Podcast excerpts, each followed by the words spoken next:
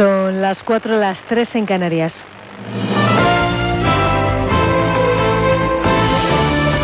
Noticias en Onda Cero. Muy buenas noches. Miles de independentistas han manifestado este sábado en el centro de Madrid para protestar por el juicio contra los responsables del proceso. Según las estimaciones de la delegación del Gobierno en Madrid, han acudido unas 18.000 personas, según los convocantes, cerca de 100.000. En respuesta, desde el Gobierno le han recordado al presidente catalán que está dispuesto a dialogar, pero siempre dentro del marco de la Constitución, como ha explicado en la sexta noche la ministra de Hacienda, María Jesús Montero. Yo creo que lo importante en el día de hoy es que la misma ley que que las personas puedan manifestarse para trasladar aquello que, piden o que solicitan o que quieren, son las mismas leyes las que también hacen que cuando uno se la salta, pues tenga que estar en un juicio, como está ocurriendo en el caso del juicio del Prusé. Por su parte, la vicesecretaria del PP, Andrea Levy, ha asegurado que los independentistas catalanes han podido comprobar en Madrid lo que siempre se les ha dicho, que en España pueden expresar sus ideas políticas con total libertad. Declaraciones a la sexta noche la demostración de aquellos que los independentistas eh, siempre intentan eh, negar de España y que es una democracia, que se pueden manifestar, que tienen derecho a opinar, que tienen libertad para expresar aquello que quieran y lo pueden hacer incluso en la capital de España, ¿no? Virtiendo consignas en contra de la justicia eh, y diciendo que se quieren ir. En la agenda de este domingo, el PSOE reúne en Madrid a su comité federal para ratificar las listas a las elecciones generales del 28 de abril. El presidente nacional del PP, por su parte, Pablo Casado, y el líder del PP andaluz, Juanma Moreno, van a clausurar un acto del partido en el que también van a participar el alcalde de Málaga y el número uno al Congreso, Pablo Montesinos. Por su parte, además, Podemos ha logrado reeditar con Izquierda Unida y ECO los acuerdos que en 2016 les llevaron a ir juntos a las elecciones, aunque en esta ocasión con menos apoyo de las bases de ambas formaciones, pero por el camino han quedado los pactos con En Marea en Galicia y Compromís en la Comunidad Valenciana. Desde Podemos, Rafa Mayoral insiste en que su formación es fundamental para el futuro de nuestro país y creemos que hay que poner en la agenda cuanto antes la defensa de los servicios públicos. Y aquí hay tres posiciones. Los del no se puede, que son, el, que son la triada reaccionaria, los del no se atreven, que es Pedro Sánchez, y los del sí se puede, que es la posición política que tiene Unidas Podemos con respecto a los servicios públicos. Creemos que sí se pueden defender los servicios públicos, que el Estado se tiene que poner del lado de las mayorías sociales, y esa es la apuesta que vamos a hacer. Y creemos que esos son los problemas de los que se tiene que hablar, de los que se tiene que hablar en campaña, porque hay que decir que defender España es defender a la gente que nos cuida, es cuidar nuestro país. Al menos 192 personas han sido detenidas durante los disturbios de este sábado durante una jornada nueva jornada de movilizaciones de los chalecos amarillos en Francia, en el que ya es el décimo octavo sábado consecutivo de protestas. Esta cifra de detenidos es considerablemente superior a la de jornadas anteriores de protesta y coincide con un incremento de la violencia con barricadas, saqueos de comercios de lujo y enfrentamientos con las fuerzas de seguridad en el centro de París. Corresponsal Álvaro del Río. Después de varias semanas de cierta calma, la violencia ha vuelto a París en esta decimoctava jornada de protestas protagonizada por los chalecos amarillos. Sus líderes han llamado hoy a una movilización crucial, a dar un ultimátum al gobierno y a Emmanuel Macron, coincidiendo con el final del gran debate lanzado hace tres semanas por el presidente francés para encontrar una salida a la crisis. El propósito de los chalecos amarillos es demostrar que la presión continúa en la calle. Quieren acorralar al poder a unas semanas de que el presidente Macron anuncie las conclusiones del gran debate y sus respuestas para resolver esta crisis. Del exterior les contamos también que la policía de Nueva Zelanda descarta que haya más implicados en los brutales atentados contra dos mezquitas de este país al margen de Breton Tarrant. Las autoridades consideran que es el único responsable material del ataque. De momento está en prisión a la espera de la primera vista oral que tendrá lugar el 5 de abril. En cuanto al número de víctimas mortales, se eleva ya a 50. También hay 50 heridos, 36 siguen hospitalizados, dos en estado crítico. Es toda la información, vuelve a Onda Cero las 5, las 4 en Canarias. Se quedan ahora en buenas manos con Bartolomé Beltrán. Síguenos por internet en ondacero.es.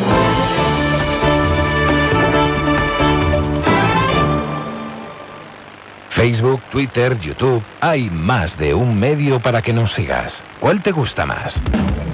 Onda Cero es la radio que siempre va contigo, porque estamos en las redes sociales para que nos sigas, para que opines, para que compartas noticias. Onda Cero.es, más y mejor.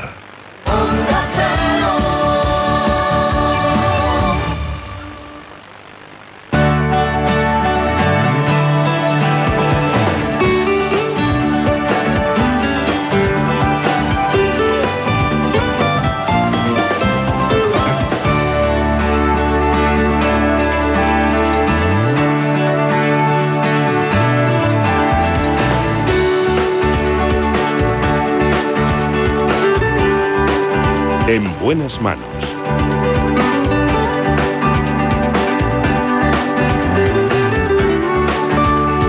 El programa de salud de Onda Cero. Dirige y presenta el doctor Bartolomé Beltrán.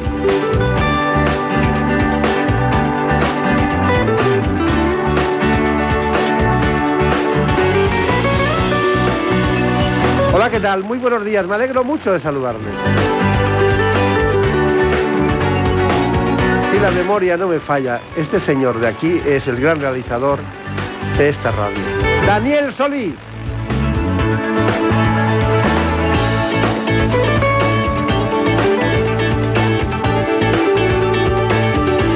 Con nosotros también, como siempre, Marta López Llorente, la producción ejecutiva de este espacio.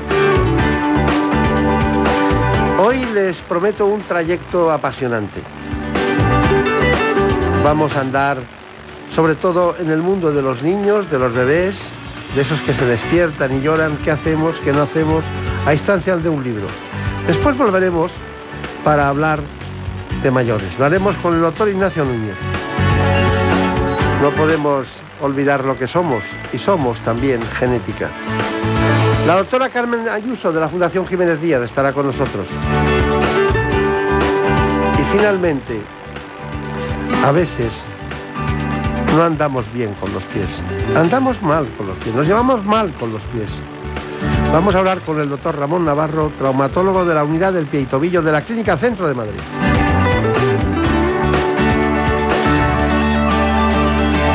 En buenas manos. El programa de salud de Onda Cero. Dirige y presenta el doctor Bartolomé Beltrán.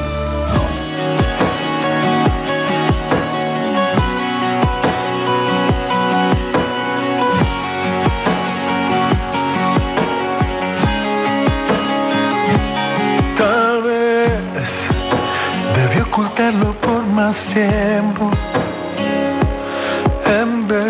De desnudar de golpe todo en mi interior. Tal vez si hubiera sido más discreto, tendría como recompensa el tiempo a mi favor. Pero a veces llega un sentimiento que sin controlar. Así que vámonos con la pediatría. Criar sin complejos. Ese es un libro que concretamente ha escrito la doctora María Angustia Salmerón Ruiz. Ella trabaja en la unidad de medicina de la adolescencia del Hospital Universitario La Paz y en el Hospital Ruber Internacional de Madrid. No cojas el bebé en brazos, que lo vas a mal acostumbrar, o cuando tome cereales, dormirá de un tirón. Son algunos de los mitos en torno a la crianza que hay que desterrar. Y en primer lugar, con la doctora Angustias Salmerón vamos con esta pediatra a conocer el informe que hemos preparado al respecto. Desde su nacimiento, el bebé necesita alimentarse, siendo algo esencial para su crecimiento y desarrollo. Si bien es cierto que la Organización Mundial de la Salud recomienda la lactancia materna exclusiva en los seis primeros meses de vida, es una decisión que deben tomar los padres. Es importante saber que cubren las tres necesidades básicas del bebé, alimentación, sueño y contacto, y que tiene múltiples beneficios para la salud tanto de la madre como del bebé, como protegerle frente a la muerte súbita, aunque no está exenta de dificultades, principalmente al inicio y al final. En cuanto a la lactancia artificial, también debe ser a demanda y hay que coger al bebé en brazos, mirarlo, sonreírle y hablarle. Y es que independientemente del tipo de lactancia que se elija, el bebé necesita cubrir la necesidad de contacto. A partir de los seis meses, ambos tipos de lactancia comienzan a ser deficitarias en nutrientes y es necesaria la alimentación complementaria. Hay mucho entusiasmo, hay muchas mujeres en este espacio que trabajan y, hay un entusiasmo por, por la gestación, por los niños, por el embarazo. Eh, Pero el liderazgo lo lleva Elena Fernández Puyol, que apareció un día, hace muy poco tiempo, con este libro, Criar sin complejos, para disfrutar del arte de ser padres. Bueno, y lo tengo aquí en mis manos y la autora es María Angustias eh, Salmerón, que es pediatra, trabaja en el Hospital La Paz de Madrid y también privadamente en el Ruber Internacional. Bueno, eh, María Angustia Salmerón Ruiz, lo cierto es que es de Granada y eso ya para mí es, un punto muy, muy importante. ¿no? Eh, bueno, eh, aquí hay una, una, cuestión y es que, um, ¿por qué hizo este libro? ¿Por qué hizo este libro? Porque, claro, eh, criar sin complejos. ¿no? Hay muchas mujeres que, que tienen lo contrario, que crían con complejos. No, la idea sobre todo del libro, eh, yo me dedico a la adolescencia generalmente y mucha gente le sorprende que dedicándome a la, adolescencia haya escrito un libro de crianza. Y el motivo de escribir, de escribir un libro de crianza es que precisamente muchos problemas que ocurren en la adolescencia ocurren en los primeros años de vida. Y el título de Criar sin complejos, bueno, al final es una argucia literaria, ¿no? Pero es una manera de decir criar en libertad, criar sin condicionantes, criar sin mitos porque al final es cierto que bueno, todos necesitamos ayuda en la crianza, evidentemente, pero a veces los padres nos sentimos, y aquí hablo más de la parte madre, más que de la parte pediátrica, como demasiado presionados por todos los consejos que recibimos, por todo lo que nos dicen el pediatra, la vecina, tu madre, la suegra. Y es una manera de liberar. Claro. Es difícil encontrar pediatras eh, que realmente sean además eh, madres, como, como jóvenes, madres, y que, que se identifiquen con la inquietud, no con la enfermedad. La enfermedad la ven, es objetiva, se puede ver lo que tiene el niño o la niña, pero, pero calmar a la madre y decirle esto es importante, porque las madres, es curioso, es un acto de responsabilidad que como te ponga de los nervios, eh, realmente es una angustia continua y permanente, ¿no? ¿Eso, eso es capaz de quitarlo usted? Eh, yo entiendo la pediatría como una especialidad médica, evidentemente, que tiene una parte preventiva fundamental. La adolescencia lo tiene mucho, pero la pediatría en general mm, una barbaridad. Y, desde esa parte preventiva, al final, bueno, la OMS define eh, que, que la salud es la ausencia de enfermedad, pero el bienestar físico, psíquico, social, y para que un niño esté bien necesita que sus padres estén bien, ¿no? Y aquí incluyo a la mamá, pero también incluyo al papá. Claro, claro. Pero genera mucha adicción el que encontrase un pediatra como usted, ¿no? Quiere decir que le llaman mucho cuando no es hora de consulta, ¿no? Yo eh, voy a contar una anécdota, pero creo que esto responde perfectamente a tu pregunta. Y es que cuando yo... Este programa no está pensado nunca que vamos a preguntar. ¿eh? No, cuando yo fui mamá, eh, las primeras semanas de vida, yo de mi primera hija, yo tenía pesadilla y me despertaba llorando porque recordaba cosas que le había dicho a mis padres en la consulta. Y decía, ¿cómo he sido capaz de decir determinadas cosas en mi consulta? ¿Qué es lo que ocurre? Que hay una pediatría que no se aprende en los libros, igual que yo creo que hay una vida que no se aprende en los libros. Y esa parte, esa parte más humana, yo creo que sí que te lo da el ser madre o el ser padre. Entonces, al final, yo creo que al ser pediatra, cuando eres madre o padre, bueno, pues te da una impronta diferente, ¿no? Y entiendes muchas cosas que, bueno, que sin serlo es más difícil. Lo más difícil de este libro, ¿sabes qué es lo que le ha pasado? Dice, el primero mío fue Guía del Embarazo y este libro me, identifica mucho con él en, varias cosas. Uno, que no quería que se olvidara de nada, ¿no? estaba ahí, esto hay que meterlo porque hay que meterlo. Y a veces no es así, no es necesario meterlo todo en un libro, ¿no? Porque hay muchas cosas que van a evolucionar. Yo le voy a decir, le voy a preguntar una cosa antes de cualquier otra que no está en el libro. Usted, perdónenme, pero es una pregunta que hay mucha inquietud últimamente y se dan cifras que no están en la normalidad. La ludopatía. Hay muchos niños ludópatas, hay, hay mucha, mucha adolescente ludópata. Bueno, en realidad tendríamos que hablar que hay muchos adolescentes de que se está hablando de un trastorno nuevo, ¿no? Que, eh, bueno, pues todo lo que se considera, bueno, ahora está el, juego patológico, ¿no? Pero entendido como eh, los videojuegos que ya se ha incluido, se va a incluir en, el CIE 11 y, sí que es cierto que el uso indiscriminado de la tecnología, y aquí hablo de videojuegos, smartphones, etcétera, ha hecho que muchos niños tengan adicción a las nuevas tecnologías. Y eso sí que es un fenómeno nuevo y sí que es verdad que está aumentando exponencialmente y que el tratamiento es muy complicado, es un tratamiento de educación a los padres. ¿no? Y sobre todo que tiene una connotación que hasta ahora no había ocurrido en ninguna adicción, y es que no podemos pretender que el niño deje de usar totalmente la tecnología, sino que tenemos que enseñarle a hacer un uso responsable. no es que no juegue o no es que no esté, sino que se puede utilizarlo de forma responsable, y eso es quizá lo más difícil. Ya, ya, ya. Está bien. Estaba leyendo, leyendo esta, parece un no cojas tanto al bebé que se acostumbra. es una sabiduría popular, ¿no? Claro, yo, eh, y bueno, por un pequeño matiz de lo que se ha dicho anteriormente, yo sí creo que este libro tiene un matiz temporal porque creo que es el único libro de crianza que se ha publicado hasta el momento que no habla de lo que tienes que hacer. Habla de lo que es un bebé y qué necesidades tiene el bebé. Entonces cada capítulo empieza con una frase, muchas veces ya con frases populares, para a partir de ahí desmentir que bueno, que, que eso es una frase y muy bien, pero que precisamente en este caso lo que necesita el bebé es exactamente lo contrario, sobre todo en los seis primeros meses de vida, que es el contacto estrecho con sus principales cuidadores y el contacto es una manera excelente de hacerlo. Claro que usted está un poco, como, como, gran pediatra me parece estupendo, pero está un poco inutilizado porque tiene una alta sensibilidad.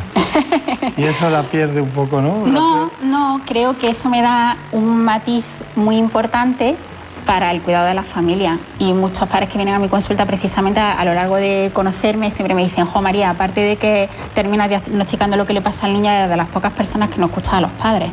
Y que no te ciña una cosa, no dices la estancia materna, la estancia materna, primero pregunta ¿Tú qué quieres? ¿Qué, cuál es, bueno, pues, qué, ¿Con qué crees que te sentirías bien? Eh, ¿En qué momento te vas a incorporar al trabajo? Es decir, las recomendaciones generales están muy bien, pero hay que saber aterrizarlas en cada paciente. Y para eso, desde luego, hay que tener sensibilidad y tiempo.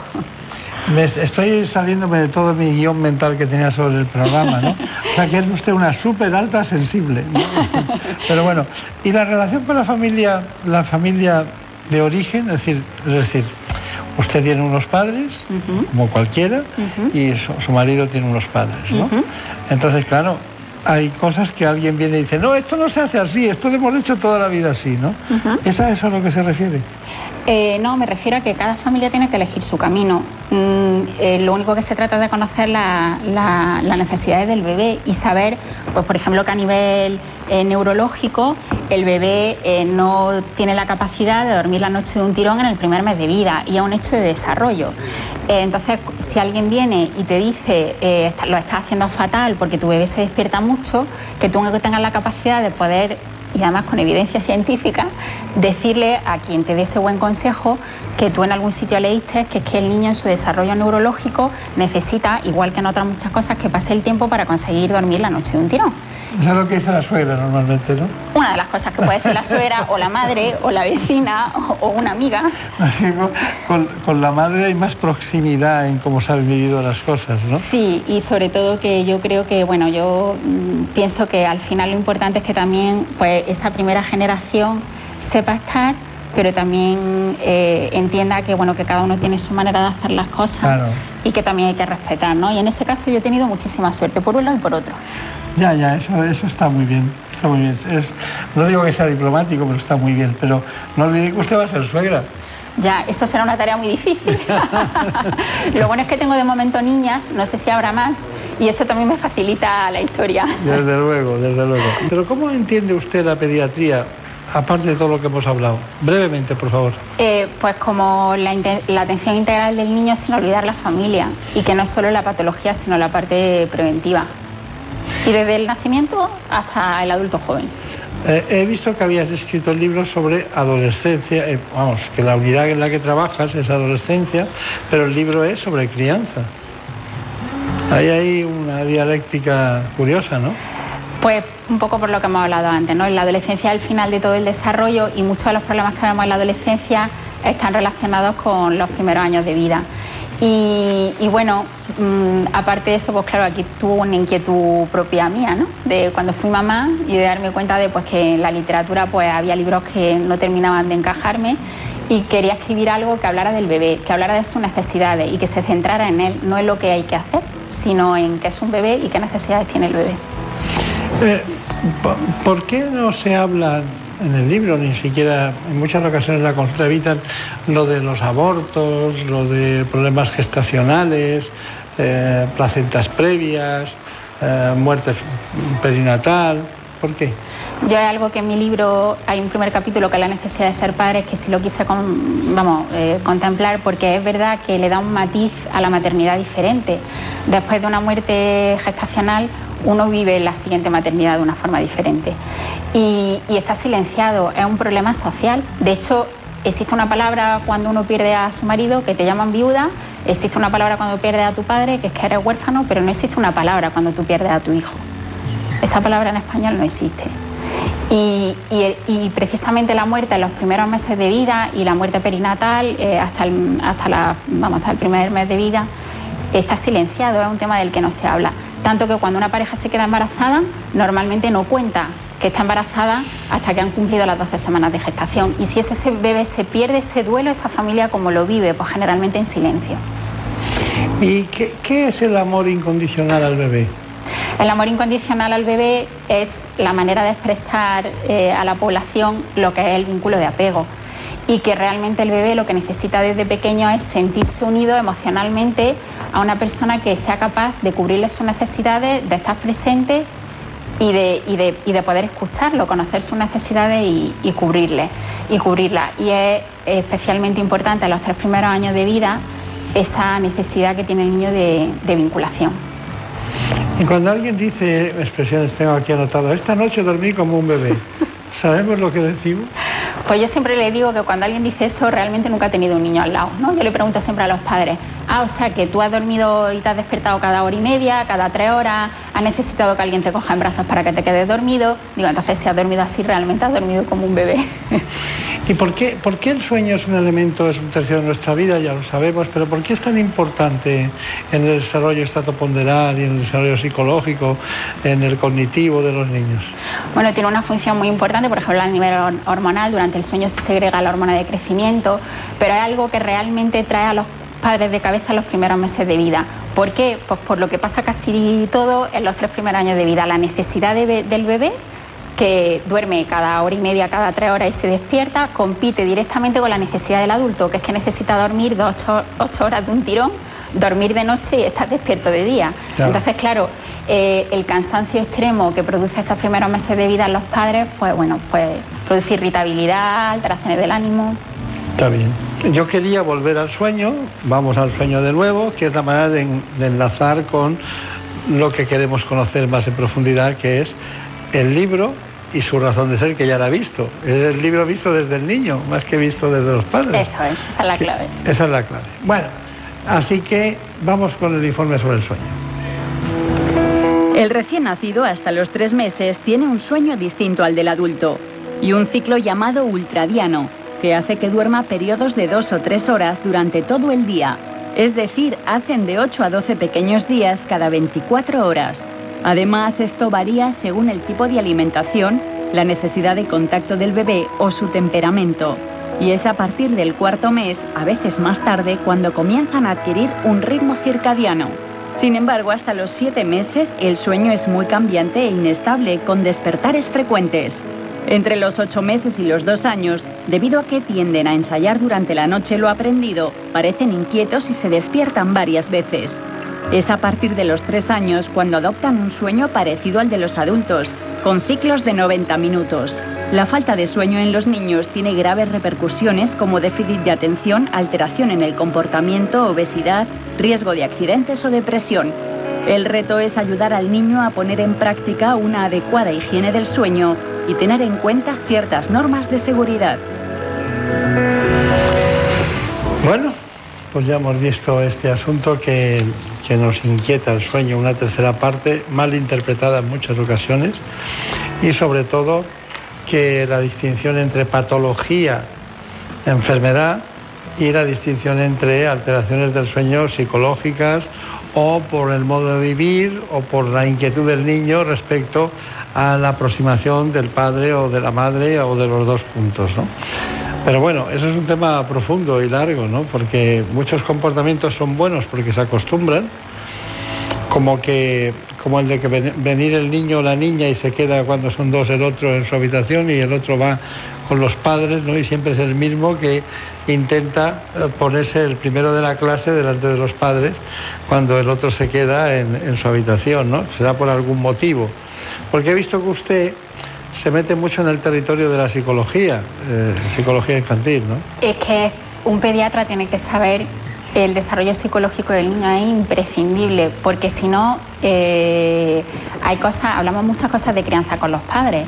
Entonces, por eso, para que no te pase lo que me pasó a mí, ¿no? Cuando nació mi hija y de repente diga, madre mía, si es que de estas cosas muchas veces en pediatría no se habla y das consejos que, pero usted receta, receta medicamentos, receta condiciones, lo menos posible, me imagino. Sí, siempre el uso racional, por supuesto. Claro, claro. Bueno, hay una cuestión, el atragantamiento. Yo estoy muy impresionado con la cantidad de, de gente que se atraganta de cualquier edad, de cualquier segmento. Vamos con el de los niños. Momento de angustia. Este niño de tres años se ha atragantado. Sus padres le ayudan. Minutos en los que hay que actuar rápidamente, pero ¿sabemos cómo hacerlo? Lo de que le coges por aquí y le haces así. Quizá a lo mejor le daría agua. Pues llamar al 112. Lo primero que hay que hacer es animar a la víctima a toser, si no puede darle palmadas en la espalda y si esto no funciona, recurrir a la maniobra de Heimlich. El pulgar de una mano lo metemos hacia adentro, buscamos el esternón, uno o dos dedos por debajo, apretamos fuerte. Ahora, con este dispositivo no se necesita la ayuda de nadie. Aquí tenemos al testigo, vamos a atragantar a Charlie y aplicamos de choker de manera muy fácil, un rápido, un golpe seco. En dos segundos hemos salvado una vida. Y precisamente son los niños los que sufren más atragantamientos. ¿Por qué? Por alimentos como estos, las aceitunas, los torreznos o los frutos secos. El dato es sorprendente. El 80% de los accidentes entre los más pequeños se producen por la ingesta de estos productos. Bueno, ha quedado claro este asunto, tenemos que estar atentos, pero hay preguntas de los padres eh, para usted, como Fenomenal. pediatra. ¿eh? Entonces vamos con ellas. Voy a tener un bebé en 15 días. Entonces, como son todos nervios, eh, ¿cómo interpretar eh, los lloros? Si el bebé llora, que pedirá atención. Si llora por, por hambre, por sueño, por sed, por frío o porque sí. Pues yo siempre le explico a los papás, y esto lo explico en las clases de preparación al parto, que cuando uno tiene un bebé y llega el primer día a tu casa con tu bebé en brazos, eh, llega un bebé con el que tú tienes un vínculo porque la mamá lo ha tenido en su barriga y porque el papá ha estado cerca, pero es un perfecto desconocido. Entonces, las primeras semanas no vas a saber por qué llora tu bebé. Lo que se recomienda siempre es que te asegures de que tienes sus necesidades básicas cubiertas, de que no tenga sueño, de que no tenga hambre, de que no tenga el pañal sucio. Pero hay algo mágico, y es que a medida que tú conozcas al bebé, llegará un momento que tu bebé haga A y sabrás por qué dice A. Entonces, vínculo. Eso le pasó con su marido también. Los primeros cinco días usted no sabía cómo era. Claro, si pasa con todo- toda relación humana, ¿no? Al tiempo uno dice, ahora, ¿por qué me dice esto, no? Claro. Es una interpretación. Bueno, siguiente pregunta. El calendario de vacunas es distinto en cada comunidad autónoma. Y yo tengo pues el caso de muchos niños de dos años o así que se vacunan aquí en la Comunidad de Madrid y luego pues pasan veranos en otras comunidades con los abuelos. ¿Eso afecta las vacunas? ¿Afecta? ¿Habría que hacer un calendario pues, más a nivel nacional en vez de por comunidades? Absolutamente, habría que hacer un calendario vacunal único, por- primero por el paciente, evidentemente, por, por los niños, pero también en términos de eficiencia y de eficacia. Se ahorraría muchísimo dinero, así que, por supuesto, calendario único. Bueno, pues quería preguntar si el niño llora por la noche, si es mejor cogerlo o dejarlo en la cama que llore.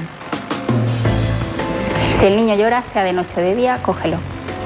Bien, siempre sabrás más si lo coges, siempre sabrás mucho Por más. supuesto, y tu niño se sentirá atendido, que es lo importante. Claro. Siguiente pregunta. Hola, eh, tengo dos niñas de 7 y 4 años y me gustaría saber a qué edad sería mejor separarlas, porque actualmente duermen juntas en la habitación y tienen problemillas normalmente para, para dormirse a la vez. Bueno. Yo a este padre le haría dos preguntas. Una, si tiene sitio en su casa para poder separarla y dos, si se lo ha preguntado a ella. Porque en pediatría en esto no tiene una respuesta firme. Mm, eh, pueden dormir los niños hasta que termina la adolescencia, la juventud, se independizan en, la- en una misma habitación o pueden dormir separados y al final es elección de la familia y de esos niños, claro.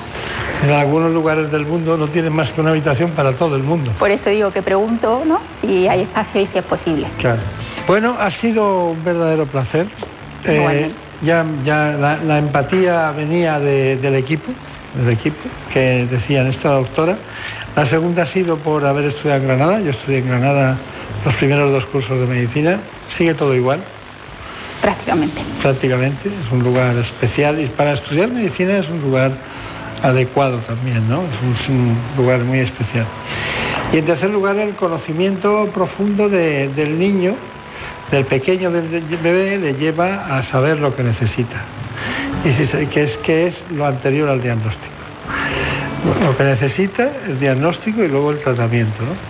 Así que la felicito. Yo hacía mucho tiempo que había visto muchos libros de pediatría que prácticamente pues se te caían de las manos, ¿no? De pediatría me refiero social, de divulgación. Y este no, este yo divido los libros en dos grupos, los que porque nunca he tirado un libro, pero los que se tienen que quedar para siempre y los que están ahí por si acaso. Este se queda para siempre, criar sin compleja. Pues muchísimas gracias, de verdad, ha sido un verdadero placer. Igualmente.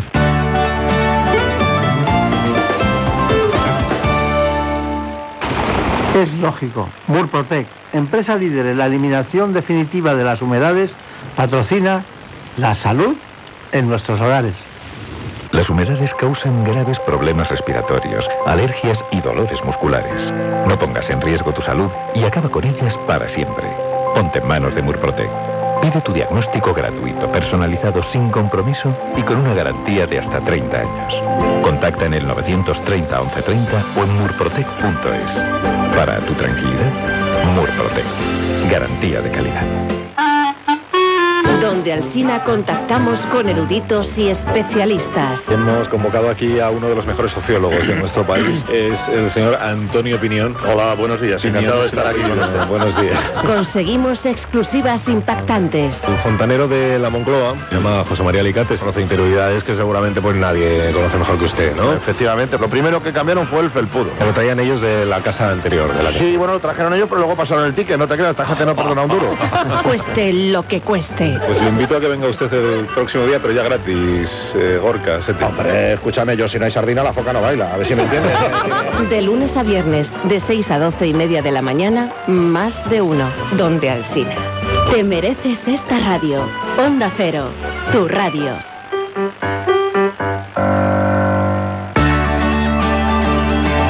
En buenas manos. El programa de salud de Onda Cero. Dirige y presenta el doctor Bartolomé Beltrán.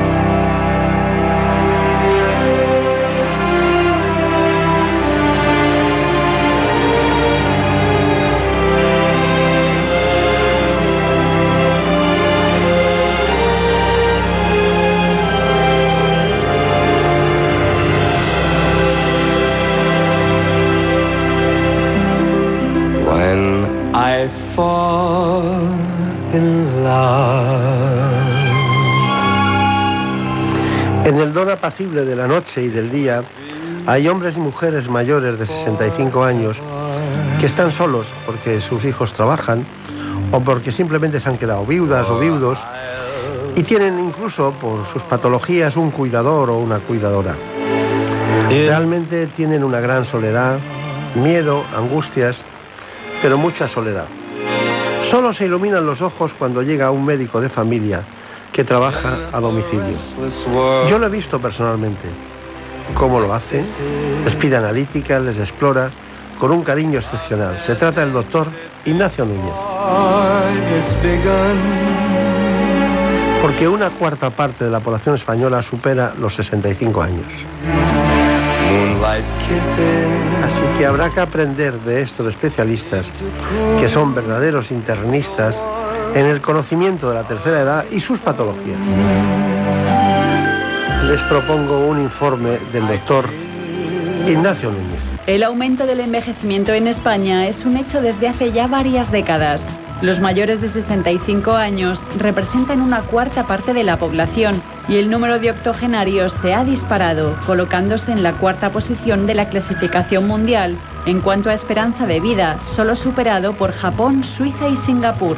Además, según un estudio de la Universidad de Washington en Estados Unidos, en 2040 España recuperará el primer puesto del ranking mundial, con una media de casi 86 años de edad. Este incremento de la longevidad se debe a la mejora en la calidad de vida y a los grandes avances médicos. Por regiones, Asturias y Galicia son las más envejecidas, mientras que Ceuta, Melilla, Murcia, Andalucía y Baleares son las comunidades que presentan una mayor proporción de jóvenes.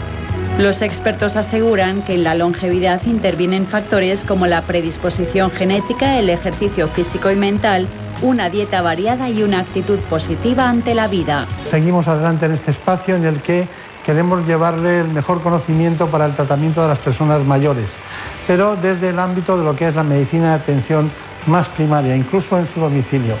Muchas veces nos ocurre que no sabemos qué hacer con algún mayor. Piensen que en 2050 prácticamente el 70% de la población tendrá más de 65 años. En este caso se encuentra precisamente un especialista que los trata y yo personalmente lo he visto en distintas ocasiones. Eh, las cosas cambian, pasamos de la oscuridad a la luz con sus tratamientos. Es el doctor Ignacio Núñez. Siento mucho lo que le pasó el otro día a su equipo.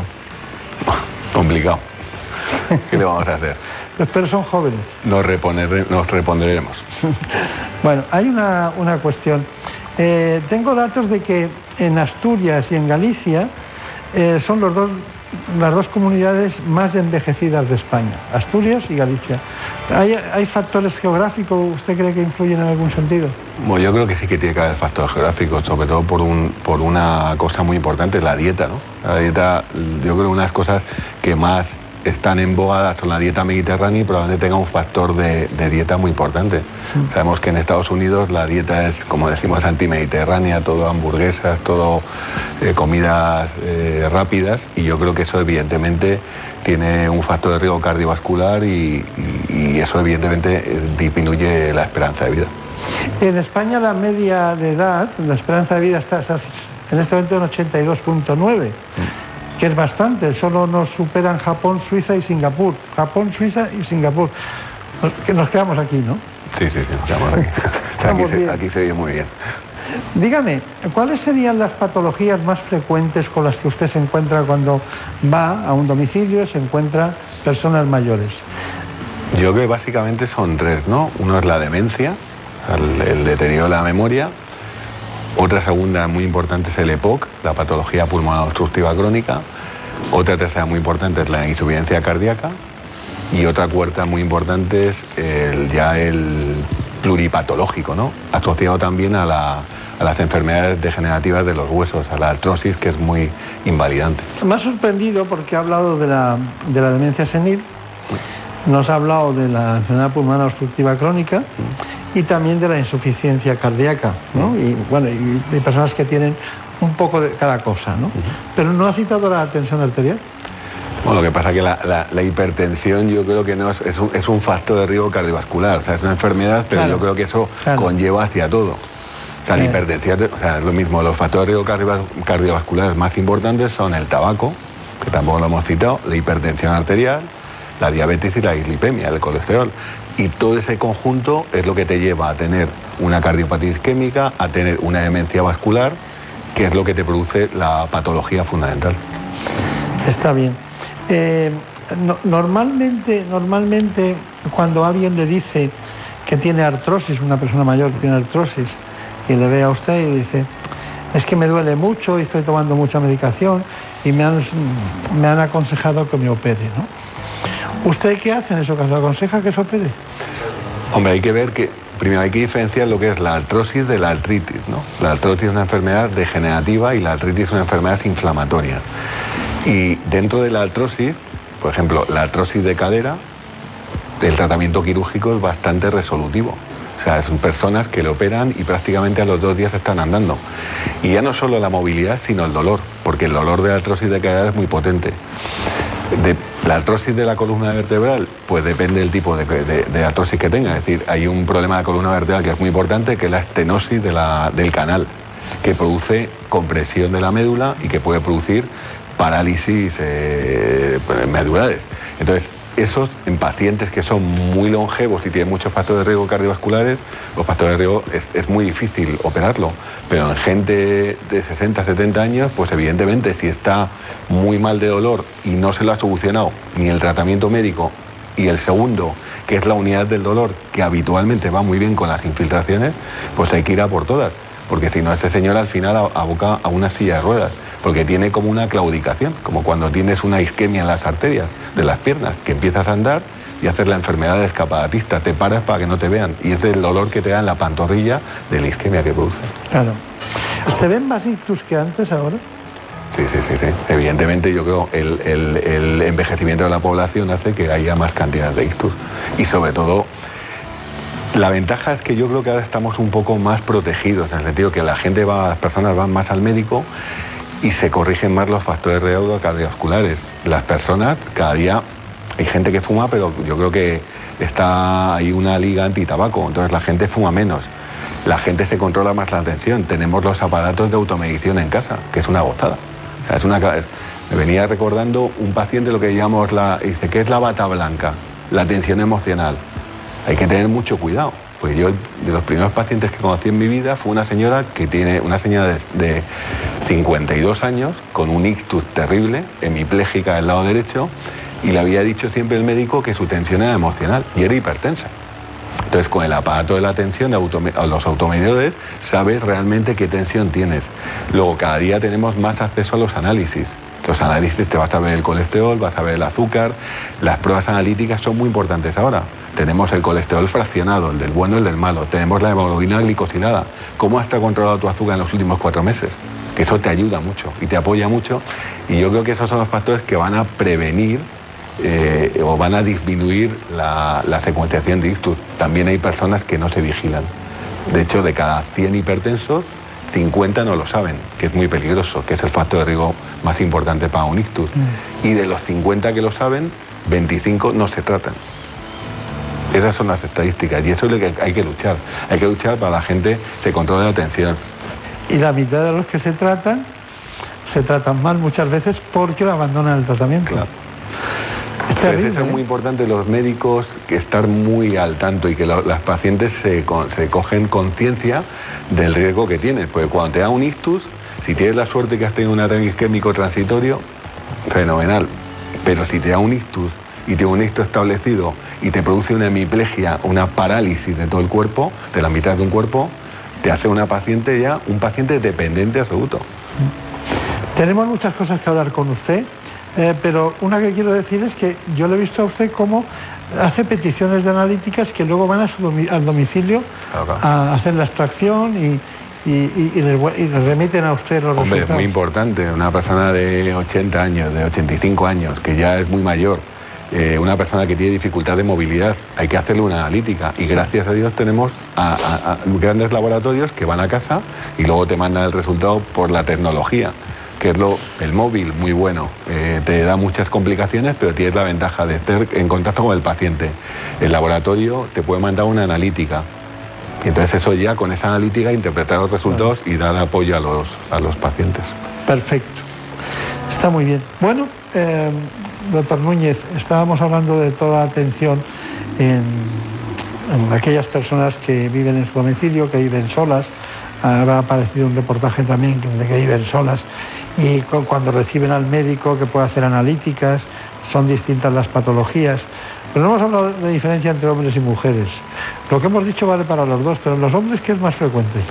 Los hombres sobre todo es más frecuente, sobre todo por la... eh, antes la mayoría de las personas solo fumaban, eran varones habitualmente, entonces los dos, las dos patologías más importantes una es el EPOC, la enfermedad pulmonar obstructiva crónica, que se relaciona completamente con el tabaco, y luego la cardiopatía isquémica, tanto el infarto agudo miocardio como la angina. Entonces yo creo que son dos patologías muy, en relación con el varón. Aparte, bueno, de, por de- evidentemente la hipertrofia benigna prostática, que son los que los varones son los que tienen la próstata. Está bien, está bien. Mientras en mujeres, si quieres decir, eh, yo creo que est- están más, tienen más cantidad de artrosis, ¿no? porque parece que está, por ejemplo, hay una artrosis de manos que está ligado al sexo, y luego también las mujeres tienen más problemas tiroideos que el hombre. Es verdad, es verdad. E incluso más osteoporosis. Osteoporosis también. También, claro, lógico. Los hombres a lo mejor tienen más gota, ¿no? que es una enfermedad reumática también. Pero la que ha estudiado eso ha sido Elena Fernández Puyol. Vamos con este informe. A pesar de que cada vez se viven más años, no siempre se hace con una buena calidad de vida. Las personas mayores son susceptibles de padecer diversas patologías, algunas asociadas al envejecimiento. Entre ellas están la artrosis y la osteoporosis, enfermedades reumáticas muy comunes que afectan a las articulaciones y a los huesos. El Alzheimer, que supone una pérdida progresiva de memoria, genera mucha dependencia como también hace el Parkinson, otra enfermedad neurodegenerativa muy invalidante. También son frecuentes los problemas auditivos como la presbiacusia y visuales como la presbicia o las cataratas. Los factores de riesgo cardiovascular son otros de los problemas de salud que suelen estar presentes en los mayores. Hipertensión, colesterol o diabetes, lo que les hace ser más propensos a sufrir accidentes cardio y cerebrovasculares. Muchas de estas enfermedades crónicas se podrían prevenir llevando un estilo de vida saludable.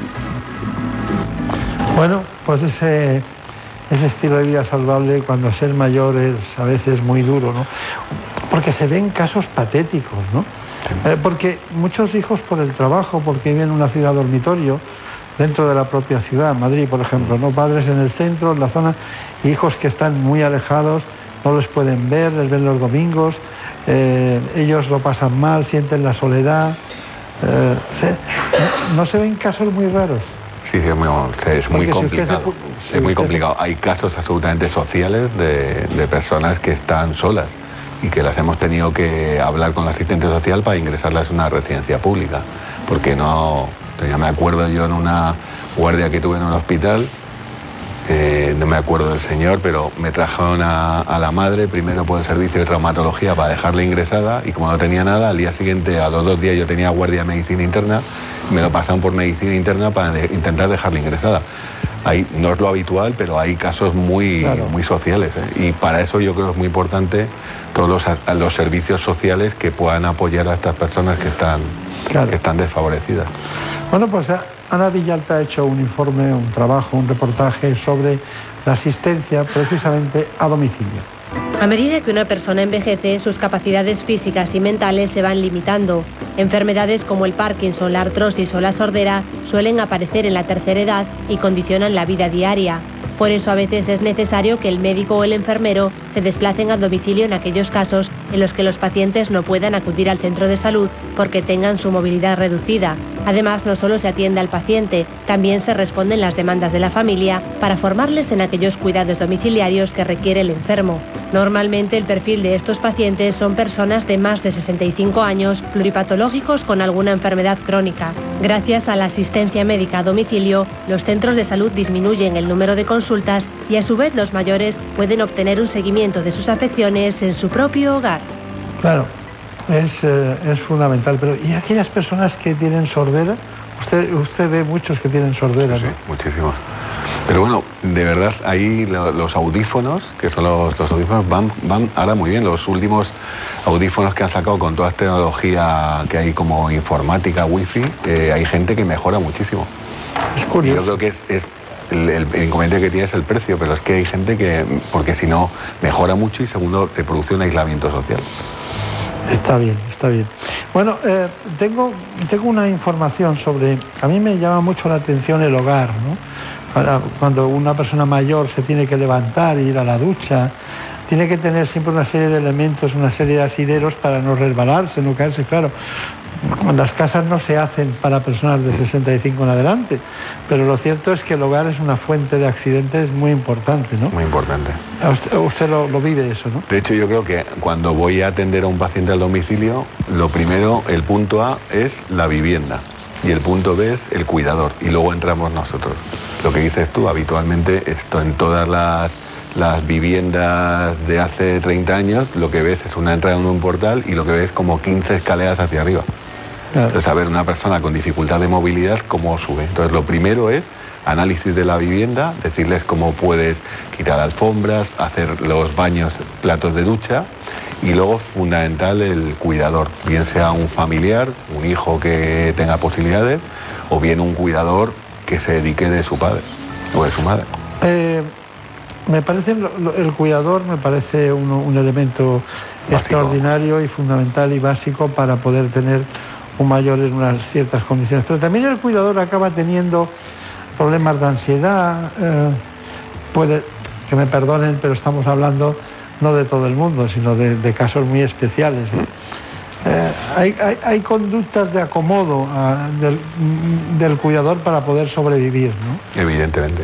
Y luego está el síndrome del cuidador, el síndrome de un familiar que está constantemente cuidando a su madre o a su padre, muchas veces sufre un agotamiento psíquico, que es normal, porque estar constantemente 24 horas, eso psíquicamente eh, te, te- te limita, a no ser que tengas ayuda de hermanos o ayuda que Claro. te pueda.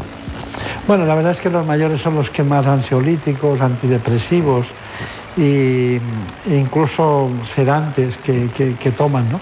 Pero, pero las mujeres más que los hombres, ¿no? Sí, habitualmente sí. Primero porque viven más. Y segundo, yo creo que las mujeres, evidentemente, lo mismo con la, el nivel social antes que era la ama de casa, pues lo mismo eh, eso les generaba mucha más inquietud y tomaban un poco más ansiolíticos. También es, es- es verdad que los síndromes ansiosos depresivos habitualmente son un poco más frecuentes en las mujeres. Claro, claro. Bueno, eh, a mí también me inquieta el tema de la, de la vivienda, mucho me ha inquietado siempre, sobre todo a mí me han inquietado siempre las alfombras. Sí. Las Es que es alfombras. un, es un factor de riesgo muy importante de caídas. Y la caída es fatal. Sí. De hecho, yo siempre lo, lo simulo con un infarto agudo miocardio, porque bien tienes dos posibilidades. Tres, una que no te pase nada, mucha suerte. Dos, una fractura, que una fractura significa una cirugía, una fractura de cadera tienes que operarte. Y una fractura que no sea quirúrgica, una fractura de pelvis habitualmente no se opera.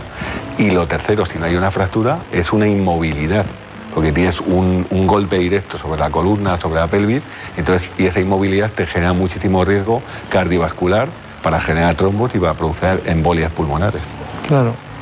Bueno, y muchas fracturas de cadera, ¿no? Porque además es un, es un hueso que tiene osteoporosis con el golpe. Que hay dos cosas, una la caída y una la fractura, es decir, la fractura como patológica, no patológica. Primero se rompe Claro. y luego se cae. No patológica secundaria a una metástasis de un tumor, sino patológica a una osteoporosis.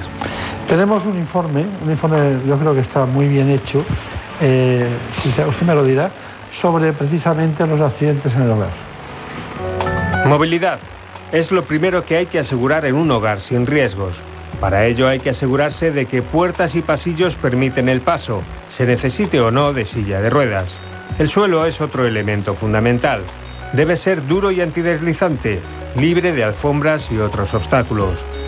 El espacio disponible se puede ampliar eliminando muebles que sean poco estables o que tengan ruedas. Las sillas y sillones siempre con reposabrazos y tanto armarios como mesillas sujetos al suelo para evitar que vuelquen. Un baño adaptado con ducha en vez de bañera y con barras de apoyo y asideros ayudará a simplificar las labores de higiene personal y evitará accidentes. La cocina es otro punto negro. Lo primero es organizar los muebles en forma de L o U para mantener siempre puntos de apoyo. Además, es recomendable sustituir las cocinas de gas por placas de vitrocerámica, instalar detectores de humo y disponer de extintores de fuego. En el dormitorio lo ideal es disponer de una cama articulada. Si no es posible, elevar entonces la cama hasta los 45 o 50 centímetros para que cueste menos incorporarse y disponer de un timbre de emergencia si se trata de una persona dependiente. La tecnología también facilita las tareas diarias. Mando a distancia, teléfono móvil o inalámbrico, portero automático y servicio de teleasistencia son algunos elementos que aportan seguridad y facilitan las labores del cuidador. Bueno, esto es un pequeño homenaje a un trabajo que hizo hace poco eh, nuestro querido compañero Javier Saz, que dentro de poco volverá a estar con nosotros. Bueno, resulta que en Ceuta, que en Melilla, que en Murcia, que en Andalucía y que en Baleares están las personas más jóvenes eh, de España, por algo será. Por algo será. por algo será. Pero, pero lo cierto es que como conclusión me gustaría que me indicara algo que no deberíamos olvidar. Eh, Me refiero a su trabajo diario. Yo creo, lo primero es cuidar a la persona mayor.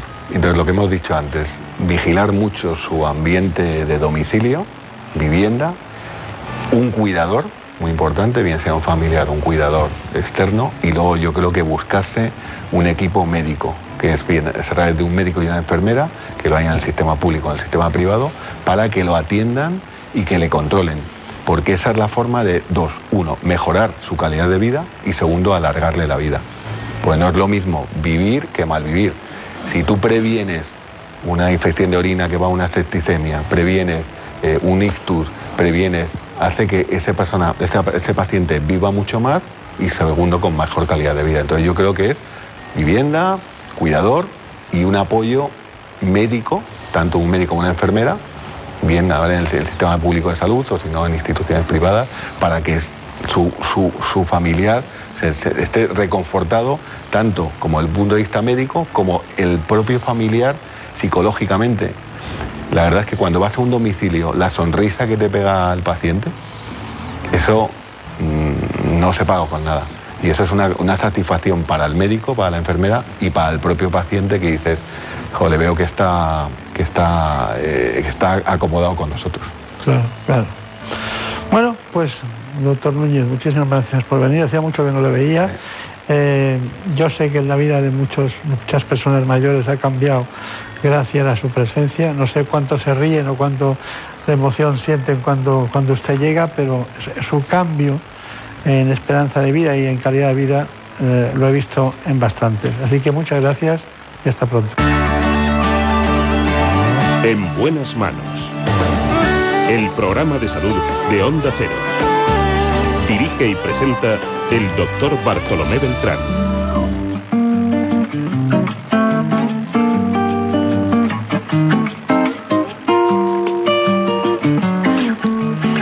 Es el pegamento y medio de la radio. Prefiero no hacer caso a la cabeza. Y sobre todo nos permite recibir aquí a los compañeros de los servicios informativos que nos traen las noticias que se han producido en España y en el mundo. Prefiero no hacer caso a la cabeza. Me quedo con esos que ni se lo piensan. Prefiero a darlo por hecho, perder una apuesta. Prefiero olvidar a no haber querido caer en la trampa de un amor prohibido. Prefiero poquito de nada que más de lo mismo. Mil veces prefiero a todos aquellos que son como niños. Veces prefiero que pierdan los buenos, que ganen los indios. Mil veces prefiero a todos aquellos que son como niños. Mil veces prefiero que pierdan los buenos, que ganen los indios. Prefiero dejar la luz apagada, dormir en el lado que da la ventana.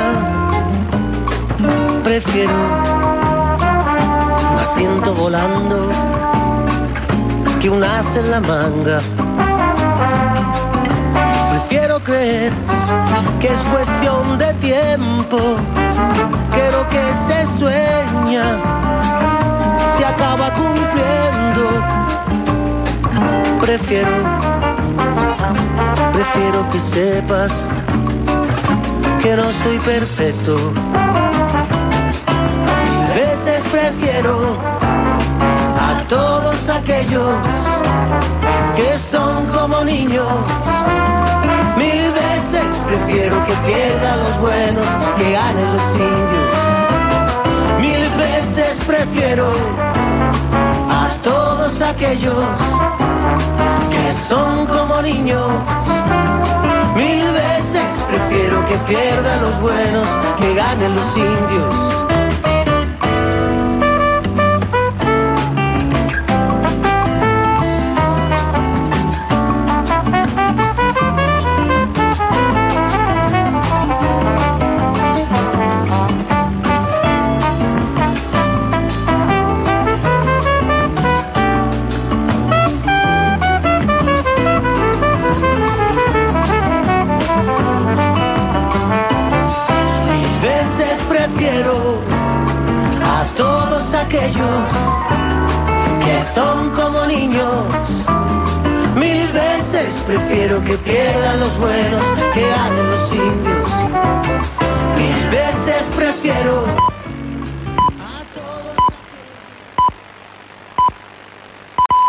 Son las 5, las 4 en Canarias.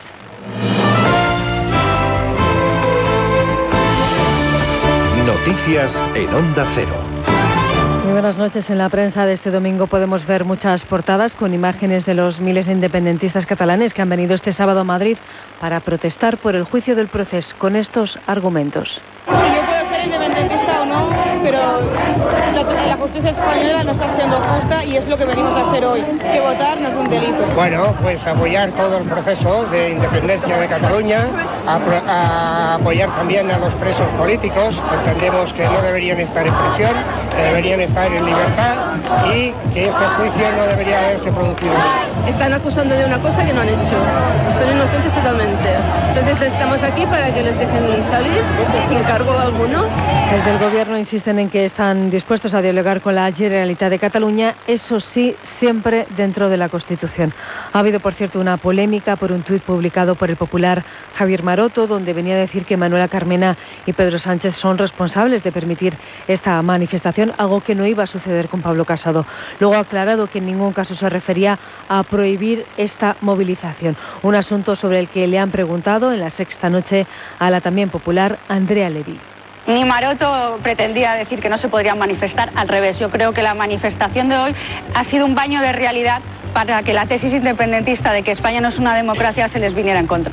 Eh, Todo ello en un fin de semana donde los principales partidos, tanto el PP como el PSOE como Ciudadanos, están presentando sus listas para el Congreso de los Diputados. El PP lo hizo ayer, el PSOE lo hará hoy en un acto que va a contar con la presencia de Pedro Sánchez, que este sábado reiteraba la necesidad de ir a votar en masa el 28 de abril para garantizar que la derecha no gobierne en España. La derecha está jugando a hacer lo mismo que ocurrió el pasado 2 de diciembre, en Andalucía. Está jugando a la abstención. Está jugando a que no haya movilización.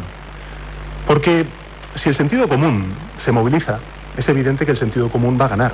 Y después de lo oído, escuchado durante estas últimas semanas, desde que se dio el pistoletazo de salida en esta precampaña electoral, es más que evidente que el sentido común hoy en España lo representa única y exclusivamente el Partido Socialista Obrero Español. En Nueva Zelanda se siguen produciendo actos de homenaje espontáneos tras los atentados contra dos mezquitas que provocaron la muerte de 50 personas, así como heridas a otro medio centenar.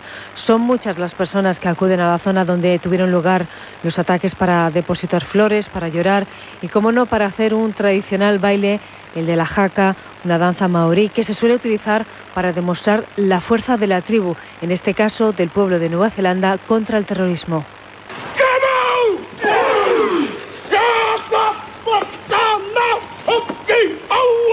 Por cierto, la primera ministra de Nueva Zelanda, Jacinda Ardern, ha revelado hace unos instantes que recibió el manifiesto racista del asesino nueve minutos antes de que perpetrara la matanza. Acaba de conocerse además que la lista, en la lista de víctimas hay edades de entre los 3 y los 77 años. Y en Venezuela, Juan Guaidó reconocido como presidente interino de Venezuela por más de 50 naciones, ha iniciado este sábado una gira por el país para organizar una movilización hacia el Palacio Presidencial de Miraflores y pedir el cese de la usurpación de Nicolás Maduro. Venezuela no está sola.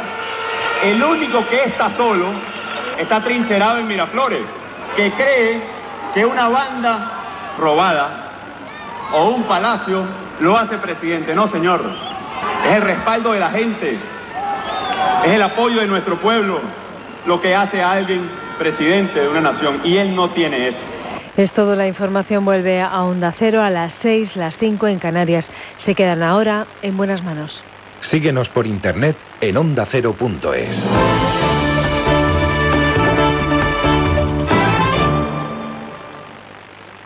Este domingo desde las 3 de la tarde, Radio Estadio. Español Sevilla, Villarreal Rayo Vallecano, Valencia Getafe, Betis Barcelona.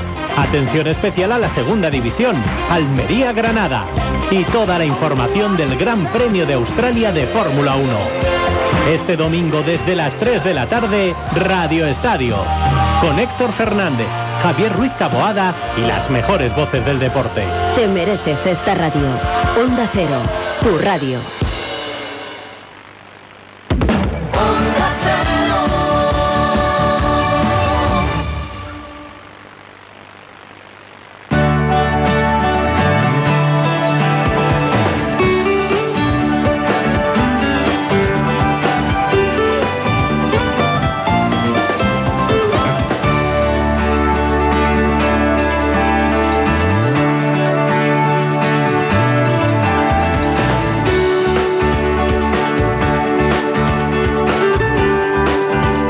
Buenas manos.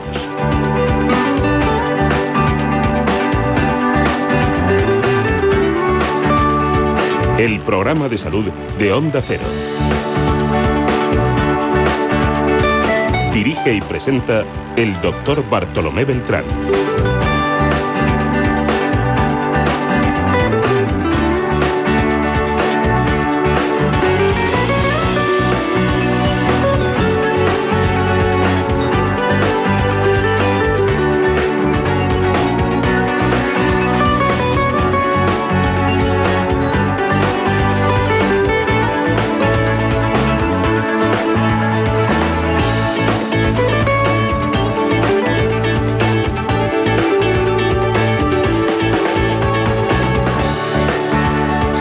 Adelante en esta segunda parte del programa en la que vamos a ver cómo somos, de dónde venimos y eso nos lleva a algo que puede ser patológico. Vamos a hablar de genética.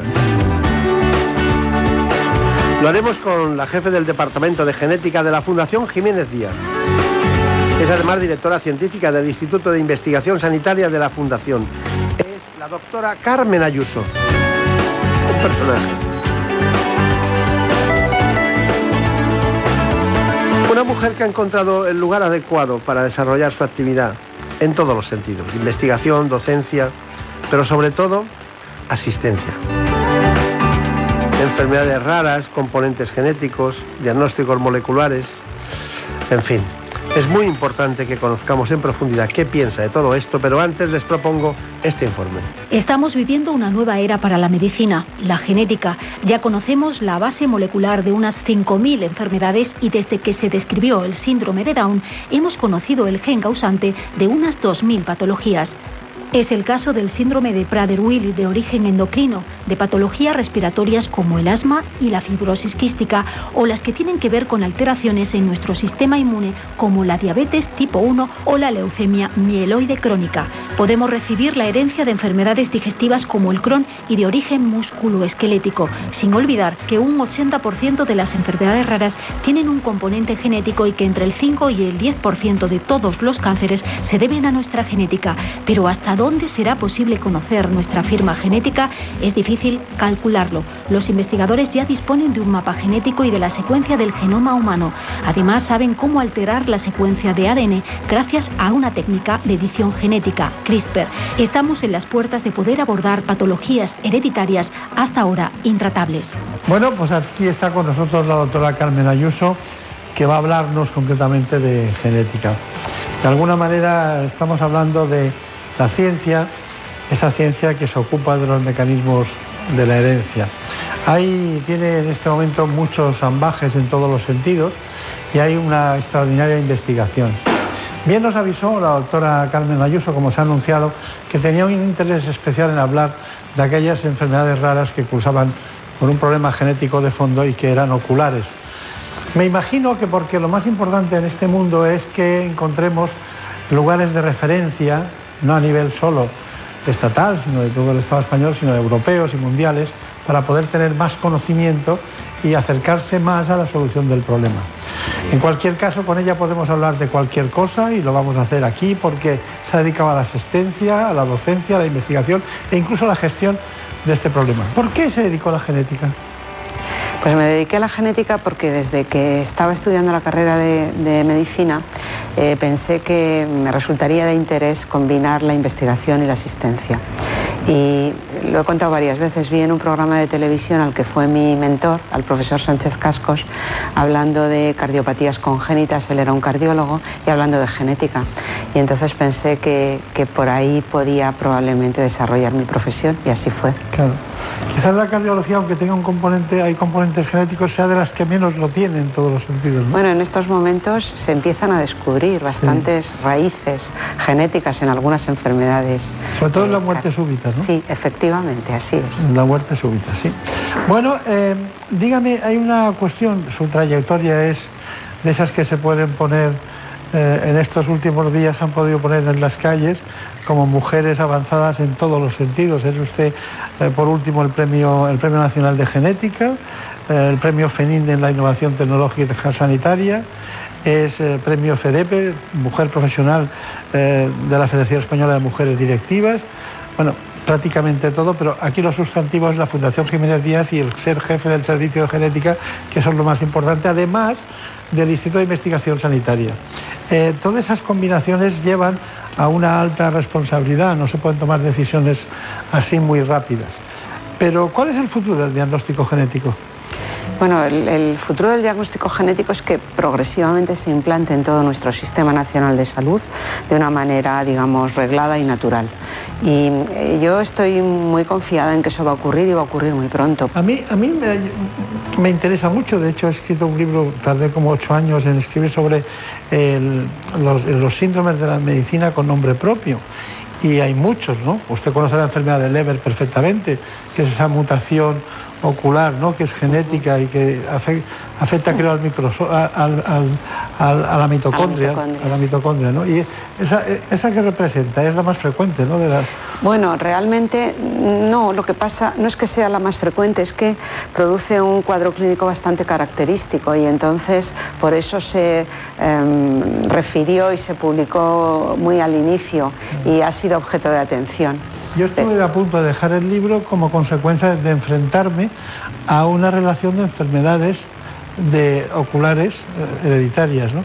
porque dije, no, puede ser, eh, esto es inmenso, es una cosa, porque hay algunas que son una pequeña minoría, ¿no? que hay muy pocas incluso en el mundo. ¿no? ¿Está usted de acuerdo? ¿Cuál sería la más frecuente? De las enfermedades oculares. Bueno, en realidad hay eh, un cuadro clínico que afecta sobre todo a la parte central del ojo, dentro de las distrofías de retina, que es la enfermedad de Stargardt, y probablemente si pensamos en una enfermedad que esté producida por un único gen, esa sería la enfermedad seguramente más frecuente. Si hablamos, depende de qué enfoque le demos, si hablamos en general de enfermedades de la retina, las retinosis pigmentarias en su conjunto serían también una de las más frecuentes. A mí no me gusta, eh, cuando digo retinosis pigmentaria, automáticamente te quieres concentrar en solucionar solo eso, ¿no? Y ya basta, ¿no? Pero tenemos muchas cosas por delante. Bueno, eh, hay, una, hay un asunto, es que el 80% de las enfermedades raras tiene, su origen es genético, ¿no? Y a mí me parece siempre en el territorio humano que es muy injusto, ¿no? El que no todos somos iguales al nacer. O sea, porque empezar la vida con una lacra de ese tipo debe ser muy duro, ¿no? Porque hay algunas de otro tipo que debutan unas eh, en, la, adolescencia, otras en, la, edad adulta, incluso algunas más mayores, ¿no? Pero las que debutan el día que naces, eso es terrible. Sí, realmente muchas de las enfermedades raras, la enfermedad genética existe desde el momento incluso de la concepción del individuo, pero como bien has dicho, a veces su debut eh, va ocurriendo a lo largo de la vida en distintos periodos. Las enfermedades raras son enfermedades fundamentalmente pediátricas, de ahí que eh, haya un factor adicional, además del factor propiamente clínico y, de, falta de eh, opciones terapéuticas, que es el factor, digamos, sociosanitario, de lo que impacta en la familia eh, un recién nacido o un bebé o un niño que tiene una enfermedad de estas características. Claro. Pero quiero recordarles a todos ustedes que estamos hablando de enfermedades raras porque estamos hablando de genética. Esta señora coge el conjunto de toda ese, su responsabilidad clínica, es el conjunto de todas las enfermedades que tienen eh, un problema genético o que tienen una trayectoria genética o que tienen un condicionamiento genético. Seguimos adelante con nuestras cuestiones, tenemos muchos elementos a tratar y hay un diagnóstico, doctora Carmen Ayuso, ya saben ustedes, la directora, la jefe del servicio de genética de la Fundación Jiménez Díaz, que nos acompaña esta mañana. Y hay un diagnóstico genético preimplantacional. Eh, me refiero, en este caso, al diagnóstico genético que muchas familias portadoras de enfermedades genéticas necesitan. Con el diagnóstico genético preimplantacional logramos evitar que nuestra descendencia herede enfermedades de origen genético que producen anomalías congénitas, discapacidad intelectual, sensorial o motora y que a día de hoy carecen de tratamiento. Nosotros eh, lo que hacemos es un estudio de los embriones en día más 3 y seleccionamos aquellos embriones que no han heredado la enfermedad para que sean transferibles al útero materno y, en el mejor de los casos, pues de lugar a un embarazo de un niño sano. Pero antes de establecer un diagnóstico genético preimplantacional con el que seleccionar embriones sanos, las parejas que acuden al servicio de genética de la Fundación Jiménez Díaz deben cumplir con una serie de requisitos.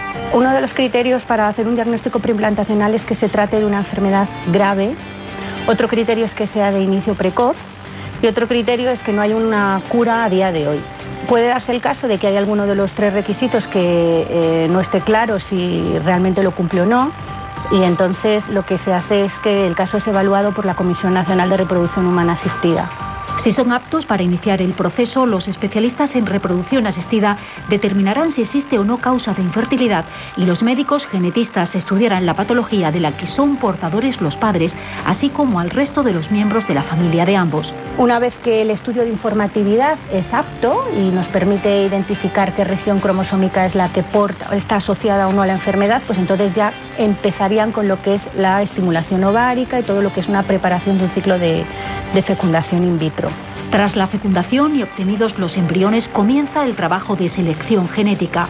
Los embriones que hayan eh, llegado a ese día más 3 y tengan una morfología apta, pues entonces son los que desde el laboratorio de embriología van a biopsiar, les van a quitar una célula y esa célula es la que nos dan a nosotros. En esa célula es en la que hacemos todo el estudio genético que necesite cada caso. Y en función de esos resultados diremos qué embriones son los que han heredado o los que no han heredado esa patología y por lo tanto cuáles son aptos para hacer una transferencia o no. Si el embarazo llega a término, los descendientes estarán libres de las alteraciones genéticas o cromosómicas de sus padres. Eh, está explicado con el, diríamos, con el, con el trayecto que nos han indicado ustedes en la Fundación Jiménez Díaz, pero ¿qué le parece este, este tema? Bueno, es, un abordaje que produce eh, en principio un poco de sorpresa y perplejidad, pero que ya se ha instalado en nuestra práctica clínica y los pacientes, las parejas que son portadoras de este tipo de patologías conocen bastante bien. Y desde luego todos nuestros colegas que tienen que tratar este tipo de enfermedades y también las unidades de reproducción asistida de todo el país. Es decir, forma parte de nuestra actividad clínica ya no como una cosa excepcional, sino como una Em, opción reproductiva que tienen las parejas que tienen una enfermedad eh, hereditaria. Bueno, este es un asunto, pero em, hemos leído varias veces eh, cuestiones relacionadas con el diagnóstico molecular. ¿Qué es el diagnóstico molecular? Bueno, a nosotros nos gusta más decir diagnóstico genético. Molecular es la herramienta que utilizamos para llegar a diagnosticar una enfermedad genética. Eh, y tenemos diversas mm, herramientas. Algunas son la secuenciación de una región del genoma, otras veces la secuenciación simultánea de muchas regiones del genoma. En otras ocasiones queremos ver si hay pérdidas o ganancias de material genético. En fin, utilizamos distintos abordajes dependiendo del tipo de problema que esperamos encontrar.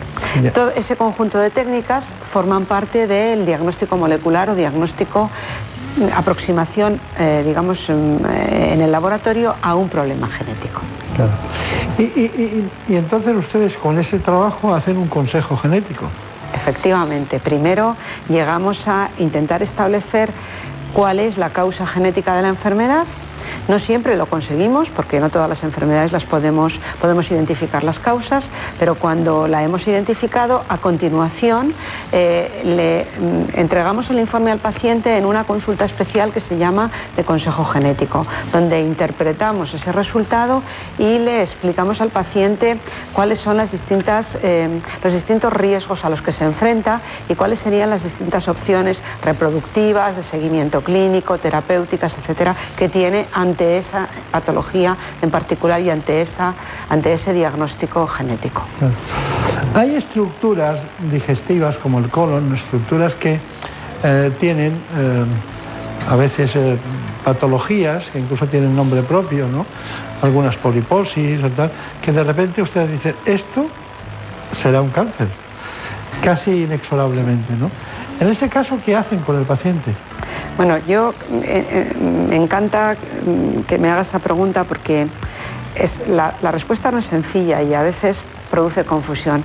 La primera cuestión es que, digamos, hay cánceres, la mayoría de ellos, que aparecen porque ocurre una mutación en la célula de ese tejido y la persona no la tenía de nacimiento y por tanto no la va a transmitir a su familia. Y esto pertenece más al ámbito de los patólogos, de las personas que estudian estos procesos. Hay un pequeño porcentaje de casos, sin embargo, que son eh, causados por una predisposición familiar. Y en esos casos es en los que más nosotros nos estamos enfocando en los servicios de genética. En estos casos, cuando identificamos esa causa, lo que hacemos es eh, mm, transmitir al paciente que, que tiene ese riesgo, que otras personas de su familia podrían tenerlo y ponerle en manos de un seguimiento especializado, de nuestros colegas especialistas de otros ámbitos, los oncólogos, los cirujanos de digestivo, los digestólogos, etcétera. Ustedes podían ser perfectamente oncólogos clínicos con el diagnóstico genético en la mano, pero, pero, pero tendrían que, no aprender, pero manejar eso que nosotros llamamos la verdad soportable, ¿no? Mm.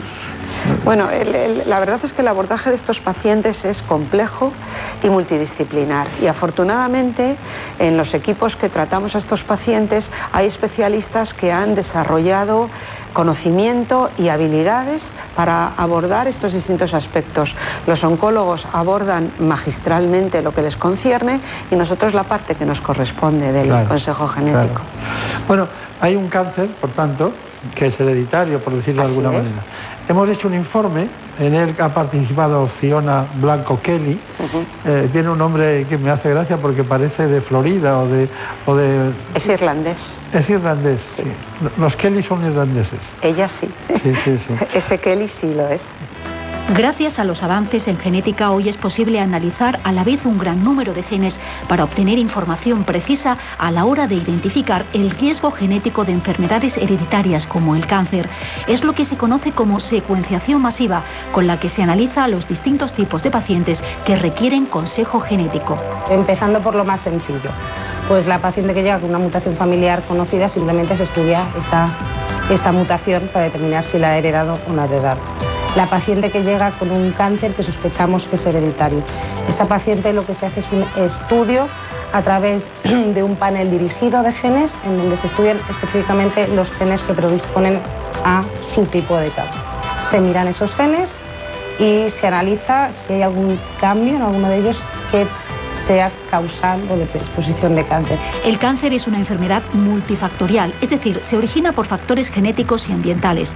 De hecho, una pequeña proporción entre el 5 y el 10% de todos los tumores son hereditarios. Ahora sabemos que ciertos tumores como los de mama, ovario y colon tienen una evidente predisposición genética. Hemos pasado de poder estudiar uno o dos genes con metodologías que tardaban un año o incluso dos, a poder estudiar hasta 20 genes o incluso más cuando es necesario en algunos casos a la vez en unos pocos meses o cuando es muy urgente incluso en unas pocas semanas y poder dar respuesta a muchos pacientes sobre la incógnita de si su cáncer o los cánceres de su familia tienen un componente de predisposición o son simplemente otro más de los que nos puede pasar a cualquiera. Aunque no todas las personas que padecen estos genes desarrollan la enfermedad, sí aumentan sus probabilidades de padecerla a lo largo de su vida. Por ello, los especialistas del Servicio de Genética de la Fundación Jiménez Díaz trabajan para identificar a aquellas familias con posibles cánceres hereditarios. Un paso muy importante, ya que sus miembros, al estar sometidos a controles periódicos, tienen la posibilidad de prevenir la enfermedad o de detectarla a tiempo. Bueno, pues es muy interesante toda la actividad que llevan a cabo ustedes. Son gente muy joven todas, ¿no? Afortunadamente, sí. Y muchas mujeres hay en la genética. Sí, así es. En, eh, en realidad la sanidad es una profesión bastante femenina en estos momentos Bueno, en sí, nuestro sí, país. eso está claro, eso está claro. Pero más en algunas especialidades, Sí, más, sí. Más que en otras. Quería preguntarle por un, un- un grupo de, de patologías que son las enfermedades y genéticas, que son las neurosensoriales. ¿Me, puede, ¿Me puede decir algo de este asunto? Bueno, hay bastantes eh, patologías que producen, que conducen a pérdida de la visión en sentido general o pérdida de la audición que tienen una base genética. Antes mencionábamos las- la retinosis pigmentaria, la enfermedad de Stargardt, pues este tipo de patologías o la neuropatía de Leber, por ejemplo, este tipo de enfermedades, pues mm, la verdad es que mm, con mucha frecuencia tienen un componente genético y tienen la peculiaridad de que eh, el número posible de genes que pueden producir un cuadro clínico prácticamente idéntico es muy alto. Así que el diagnóstico genético con las técnicas nuevas de genómica nos han ayudado mucho. Yo creía que las enfermedades hereditarias neurosensoriales no solo afectaban a la parte ocular, sino que también podía haber ópticas o Las así hay, ¿no? es, así es. Sí. Ese es el otro aspecto, digamos, de, de complejidad de estas enfermedades. No solo la heterogeneidad, sino que también en un 15 a 20% de los casos puede afectar a otros órganos y aparatos. En primer lugar, en efecto, el oído, pero también a veces pueden asociarse a enfermedades neurológicas, discapacidad intelectual, obesidad, etcétera. Bueno, en homenaje a usted y sobre todo a su departamento, a su servicio, eh, hemos querido trabajar en profundidad las enfermedades genéticas oculares y hemos preparado este informe. Alrededor de un 15% de las enfermedades oculares tienen un componente genético. Es el caso de la degeneración macular, el glaucoma, la distrofia de retina y otras menos frecuentes como la retinosis pigmentaria. El Servicio de Genética de la Fundación Jiménez Díaz, que recibe pacientes de toda España con patologías genéticas de origen oftalmológico, ha diagnosticado más de 4.000 casos de distrofia de retina. A nivel de oftalmogenética somos centro de referencia casi prácticamente a nivel nacional y recibimos muchos tipos de patología oftalmológica hereditaria, siendo la, principal las distrofias de retina. Los pacientes vienen y se les explica el estudio genético que se va a realizar, que puede ser un poquito más dirigido cuando son casos de retinosis pigmentaria sin ningún otro tipo de patología y los 136 genes, a estudios más ampliados cuando el diagnóstico clínico, antecedentes familiares un poco más complejos, en que ya cubrimos hasta 200, casi 250 genes de distrofia de retina. Una evaluación exhaustiva de cada paciente que es sometido al análisis de los genes implicados en la patología que se sospecha padece, lo que se conoce como un análisis genético de exoma. Por ejemplo, en este caso sería un paciente en el que le estamos analizando 136 genes, aunque tengamos la información de los 4.500 que, que hemos analizado. Y de todos estos genes, pues nosotros vemos que tenemos muchas variantes. Algunas eh, serán benignas y por lo tanto no asociadas a patología y otras sí. De forma que eh, con toda esta información, nosotros buscando en bases de datos, en literatura y, y, bueno, y otros programas de predicción que utilizamos, eh, hacemos filtros para identificar la mutación en concreto. Conocer las bases genéticas de las patologías oculares hereditarias ha permitido avanzar en su comprensión y tratamiento, incluso evitar que sean transmitidas a los descendientes. Si están en edad reproductiva, siempre les vamos a hablar de la posibilidad de evitar la, la transmisión, incluso cuando la transmisión no es 50% de riesgo, sino que a lo mejor existe un riesgo de que si la pareja es portadora podrían tener un hijo afecto, se hacen estudios de portador en las parejas y si hay un riesgo, pues se puede siempre evitar la transmisión. En el futuro y gracias al diagnóstico genético se podrán tratar patologías responsables de pérdida severa de visión que hoy no tienen cura.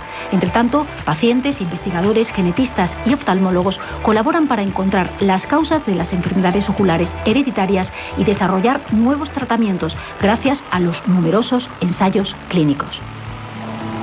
Me da miedo, me da miedo que desde el punto de vista divulgativo genere un boom de muchas personas que dicen, tienes que mirarte, este momento diciendo, tienes que mirarte, no vayas a tener algo de eso que dices, ¿no? Porque, claro, en el global de la población, después de todo lo que hemos hablado, hay mucha gente que tiene algo que puede salir en cualquier momento, porque pensemos en colon, en mama, en ovarios, eh, que también tienen sus, sus diagnósticos genéticos, ¿no? Con probabilidad de cáncer hereditario. Afortunadamente para el cáncer hay muchos programas a nivel de las distintas comunidades autónomas que han establecido criterios, digamos, eh, de alarma o de alerta que permiten identificar desde atención primaria y todo el, proceso sanitario asistencial qué casos son los que realmente pueden tener un riesgo.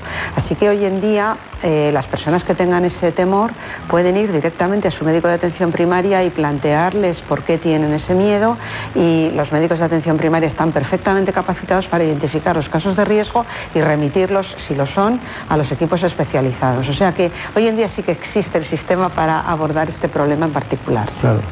Antes de ir a las conclusiones, no puedo.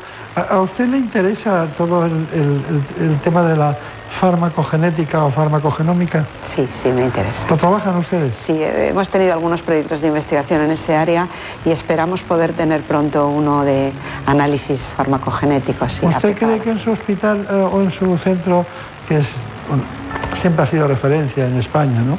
la Fundación Jiménez Díaz, eh, ¿usted cree que, ese apartado podría ir a, a otro departamento, al departamento de, de farmacología o de farmacia hospitalaria? Bueno, el, abordaje, digamos, analítico y la interpretación de los datos en este área eh, está, es, muy diverso según los diversos centros sanitarios. Eh, si uno ve el mapa de España, se da cuenta que en unos sitios corresponde a la farmacia hospitalaria, en otros al departamento de farmacología clínica, en otros al departamento de genética. En estos momentos, en mi institución en particular, el departamento de farmacia, con quien colaboramos mucho, y el área de farmacología clínica no tiene un desarrollo específico para hacer estas pruebas analíticas, con lo cual eh, ellos están encantados de que nosotros les podamos ayudar en esa tarea. Pero si eventualmente ellos lo quisieran desarrollar pues, y tuvieran las herramientas, pues probablemente no habría ningún inconveniente. Pero en el escenario concreto de nuestra institución eh, lo hacemos nosotros, cosa que podría ser distinta en, otros, en otras instituciones. Bueno, cuando a mí me preguntan quién me tiene que operar de desviación de tabique, eh, un cirujano plástico o lo tiene que hacer un otorrino, yo digo siempre que el que lo sepa hacer. Exactamente. Que eso es justo lo que usted ha dicho, ¿no? Bueno, eh, conclusiones. Bueno, el, yo lo primero que quiero reflejar es que esto que este pequeño paseo que hemos dado por, nuestro departamento y por algunas de las opciones que, da la genética hoy en día para la asistencia clínica es el resultado del trabajo de muchísimos profesionales. Eh, en primer lugar, de los profesionales de mi propio departamento, ahora son cuarenta y tantas personas, pero a lo largo de los años eh, podría decir que han sido un par de centenares de personas las que han pasado por nuestro servicio, algunas más tiempo, otras menos tiempo. Eh, y además la colaboración multidisciplinar con los otros servicios ha sido imprescindible. No se puede avanzar en este terreno sin contar con la colaboración de otros colegas y también la colaboración de otros especialistas y otros colegas de genética y otras especialidades de toda España. Eh, quiero, quiero, recalcar esta labor colectiva y multidisciplinar. Sin eso no se llega a, ninguno, a, ningún objetivo. Y nosotros que hemos tenido la suerte de contar con todas esas eh, colaboraciones y de ser partícipes de ellas, hemos podido pues, eh, colaborar modestamente en algunos hitos. Por ejemplo, pues, ayudar a reconocer las causas de, algunos, de algunas enfermedades, identificar incluso algunos genes y general conocer las bases fisiopatológicas de enfermedades hereditarias. Además, hemos colaborado en, eh, poner en práctica clínica el diagnóstico, acercarlo a los pacientes y a los otros colegas para muchas enfermedades, para todas las enfermedades raras de las que hoy en día se conoce su base genética. Y creo que eso ha sido muy importante. Y, también hemos podido mm, poner nuestro granito de arena en algo mm, que creo que es de mucha importancia y es analizar los aspectos bioéticos de nuestra práctica. Esto es algo que es una asignatura pendiente y que constantemente tenemos que, revisar y en la que también hemos eh, tenido la suerte de, tener muchas colaboraciones y eso nos ha ayudado a avanzar y, a ver las cosas desde otra óptica, no solo desde la meramente científica. Y, por último, pues el poder organizar todo esto y avanzar eh, tengo que agradecer a todas las personas de gestión de mi institución eh, que me han permitido, me han, puesto en las manos herramientas muy potentes de gestión, de recursos, etcétera, para poder dar el paso, lo que yo suelo decir, el salto de la genética a la genómica, que ha sido un salto muy importante que lo, lo hemos podido hacer en nuestra institución. En Estados Unidos harían lo mismo, seguro. Hace falta, de todas maneras, mucho dinero, mucho dinero, para financiar los proyectos que ustedes llevan, llevan en marcha. Pero al final, al final ese es el gran beneficio de, los impuestos que pagamos para que la población tenga más calidad de vida, porque me ha faltado una pregunta, la influencia que tiene esos conocimientos en la calidad de vida de los ciudadanos. ¿Qué me la puede decir? Sí, bueno, en, eh, los estudios que han hecho, por ejemplo, la Federación de, Pacientes con Enfermedades Raras mm, han demostrado que existe un antes y un después desde que tenemos la posibilidad de acercar estas herramientas para su, para su estudio, ¿no? Porque eh, el, retraso diagnóstico y la falta de acceso a tratamientos genera no solamente mucho más gasto sanitario, sino también mucho más sufrimiento y empeoramiento de la calidad de vida de las personas. No, hay un gasto sanitario añadido para vencer dolores que serían innecesarios si estuvieran o trastornos de ansiedad o trastornos de angustia alteraciones del sueño que al final llevan a tomar esos productos que van muy bien para, para la gestión de la sanidad en el sentido farmacéutico, pero muy mal para el conjunto del gasto sanitario. Quería, quería hacer una puntualización también de algo que, que, he omitido y sería imperdonable que no dijera. Y es que ha hecho mención a la participación de los impuestos de los ciudadanos en, financiar estos proyectos. Es fundamental la ayuda que hemos recibido por parte de los financiadores públicos y privados, pero fundamentalmente públicos, a través del Instituto de Salud Carlos III, del Ministerio de Sanidad, del Ministerio de Ciencia, que ha financiado muchos de estos proyectos. Bueno, que sea muy feliz, que tenga mucha suerte. Ha sido muy difícil que estuviera aquí por la cantidad de, de trabajo y experiencias y demandas que tiene, pues se lo agradecemos mucho. Muchas gracias. Gracias. Y a todos ustedes ya saben, la genética es lo que somos. Muchas gracias.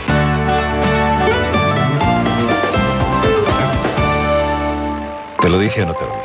Sí, papá. Si es que nunca me haces caso. ¿Cuánto dinero te has gastado ya en, las dichosas humedades para nada? Tienes razón, papá.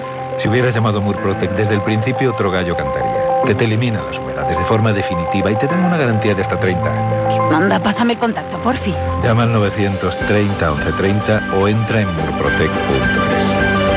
Es que lo que no sepa un padre...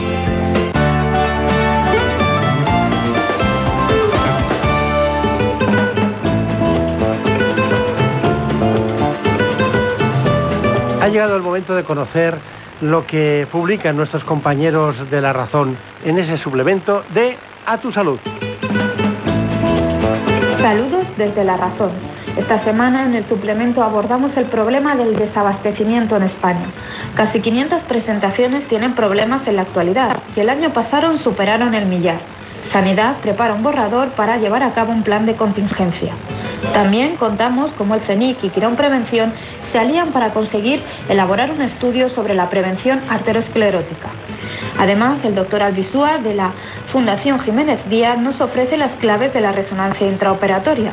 Por otro lado, también contamos cómo hay que evitar para dormir mal y llevar a cabo una serie de hábitos del sueño. En la contra, Valentín Fuster señala que en 10 años podremos prevenir enfermedades del corazón gracias a una inversión de menos de 15 euros.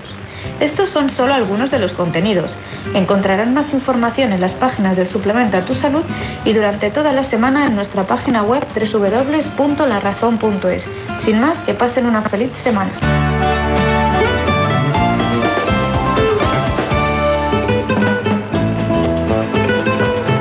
Ha llegado el momento más ilustrado en el ámbito del conocimiento de la sanidad y la salud pública en España. Viene de la mano del Global, Gaceta Médica, si quieren ustedes estar bien de salud y además saber lo que pasa en el ámbito sanitario, tiene la palabra, se la damos en este instante, Santiago de Quiroga.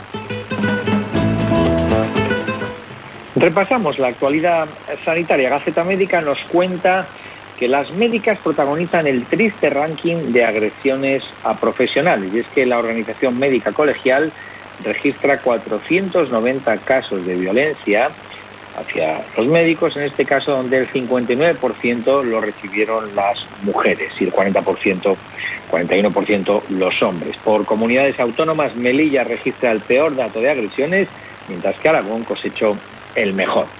Nos vamos a los médicos de familia. Gaceta Médica nos cuenta que los médicos de familia abogan por realizar una búsqueda activa de la incontinencia urinaria. Para que se hagan una idea, la incontinencia puede llegar a alcanzar hasta el 75% de la población mayor y que afecta a unos 7 millones de españoles. La buena noticia en la presentación de este decálogo es que el 50% deberían poder recibir un tratamiento adecuado y muchas veces no lo reciben. Seguimos con una patología y con algo que siempre hay que hacer y es buscar la normalización en la medida de lo posible de la vida de personas con ciertas patologías y en este caso la iniciativa Sumemos para normalizar la vida con esclerosis múltiple se apunta el tanto de juntar a pacientes, profesionales y cuidadores para abordar lo que es el nuevo paradigma de la esclerosis múltiple. Y es que esta comunidad de esclerosis múltiple define en un informe los retos para mejorar el abordaje integral.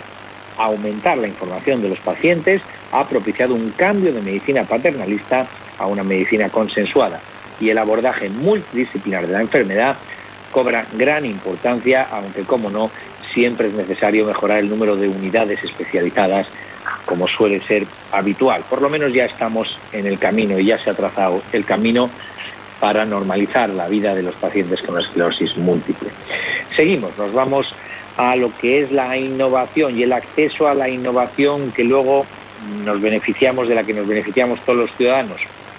Y es que dicen los expertos reunidos por la Fundación ECO en el séptimo foro de la Fundación ECO y es que hay que el acceso a la innovación requiere un nuevo modelo de relaciones con el sistema nacional de salud. Y en este sentido, es cierto que desde Sanidad, la directora general de cartera básica, Patricia Lacruz, nos informa que Sanidad busca gastar mejor en oncología para hacer el sistema sostenible y duradero.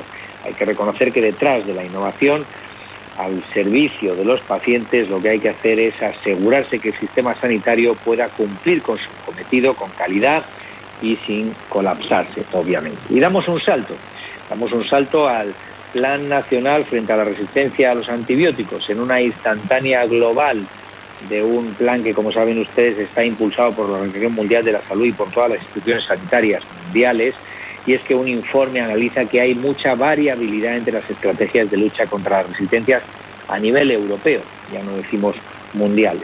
Lo que falta realmente es que hay mejora, margen de mejora en lo relacionado con identificar dónde van los fondos para conseguir qué objetivos. Recordemos que es uno de los grandes retos de salud pública mundial el, incremento de las resistencias a los antibióticos y por tanto hay que asignar recursos para luchar contra esta, eh, terrible, este terrible problema de salud pública.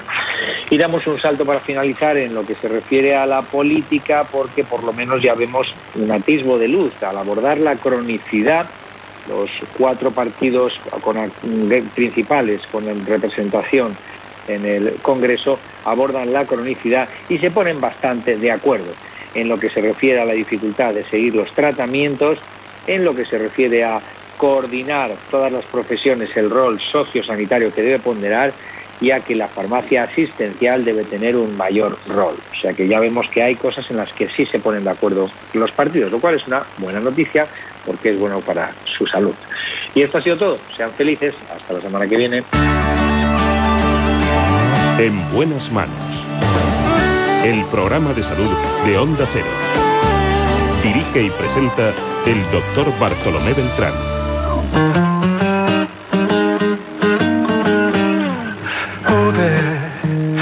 Decir que no eras lo que yo buscaba y que tú solamente me gustabas para pasar el rato y nada más. Pude, pero a mí no me gustan las mentiras y preferí decir que te quería, aunque ahora entiendo que debí. Tengo que ir a la voz. De jurado, claro. Tomarte solamente como un juego, pero no me hice ilusiones con tus besos y ahora solo me toca aceptar que pude haber sido más maduro, ser más inteligente para darme cuenta a tiempo que tú no ibas a quererme y saber que tú conmigo te querías y ver. Vamos a hablar de los pies, eso es lo importante, porque andamos de cualquier manera y luego ocurre lo que ocurre. Traumatismos, y distintas patologías que todas ellas tienen solución. Juanetes, dedos en martillo, esguinces, en fin. Vamos a hablar de traumatología con el jefe de la unidad que hoy nos trae la Clínica Centro. Y por eso pude, hoy me quedo sin... Se trata del doctor Ramón Navarro.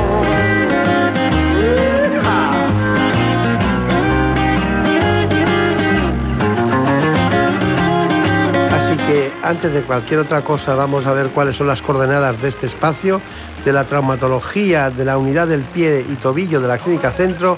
Vamos con este informe. A pesar de su aspecto frágil, soportan todo el peso del cuerpo. Los pies tienen una de las estructuras de huesos más complejas del esqueleto. Están formados cada uno de ellos por 26 huesos, 33 articulaciones y más de 100 tendones, músculos y ligamentos. Se unen con la pierna a través del tobillo, una articulación que permite los movimientos de giro hacia adelante y hacia atrás del pie. Algunos de los problemas más comunes de esta parte del cuerpo son los juanetes, los dedos en martillo o en garra y el neuroma de Morton, afecciones que padecen normalmente gente de mayor edad. Por otra parte, en los tobillos, patologías como el esguince y las lesiones del tendón de Aquiles son las más comunes.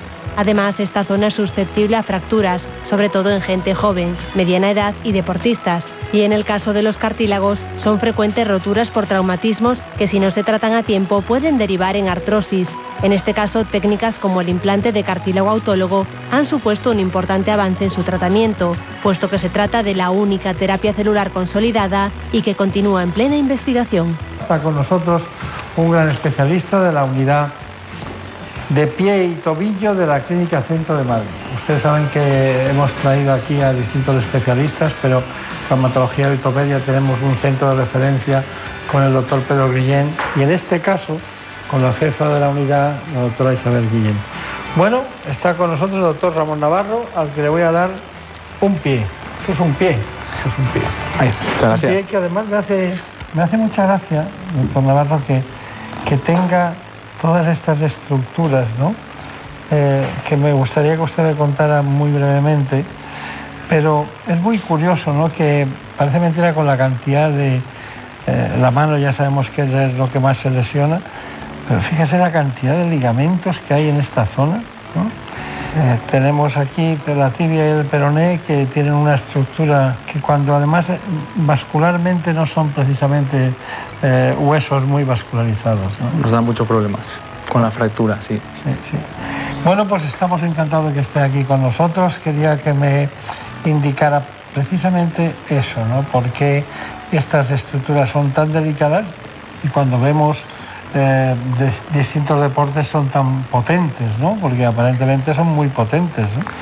Y luego por cualquier cosa de estas, mm, un futbolista deja de jugar mucho tiempo. Recuerdo el caso que a uno que saludé hace poco tiempo, no me acuerdo cómo se llama, que jugaba en el Villarreal, que tuvo un problema de tendón de Aquiles y prácticamente se quedó cuatro años sin, sin jugar. ¿no? Eh, ¿qué- ¿Cuáles son, diríamos, los, los problemas más fundamentales, las estructuras más débiles y más potentes del pie? Pues dentro de la patología que vemos en la consulta, lo podemos distinguir en dos grupos. La patología aguda, la que viene a urgencias con un traumatismo inicial, en el ámbito sobre todo deportivo, en el contexto en el que trabajamos, o la patología crónica degenerativa por sobreuso. En ese sentido, eh, una de las lesiones más eh, frecuentes en el ámbito deportivo es el esguince de tobillo, y sobre todo que un esguince de tobillo, sabemos que un 20% de todos los que vemos en urgencias van a tener una mala evolución inicial, a pesar de un tratamiento conservador. Ese esguince de tobillo luego vamos a tener problemas. Claro. Me decía Salvador Espín, que es nuestro eh, gran realizador por, por la comunicación interior, que era Cazorla el jugador. Yo le, Sí, eh. le vi hace un tiempo que jugaba en el Arsenal y ahora sigue jugando en el Villarreal. Y estuvo cuatro años. ¿Y algún amigo que ha tenido... Eh, ¿Usted ha visto problemas de, de tendón de Aquiles como consecuencia de las estatinas, de la toma de estatinas? Sí, habría dos fármacos fundamentales que hay que estar muy atentos en un paciente que tenga una tendinopatía crónica o una tendinitis de Aquiles, que serían las estatinas, en el manejo de la, del, Sí, son de esos de productos dislipemia. para bajar el colesterol.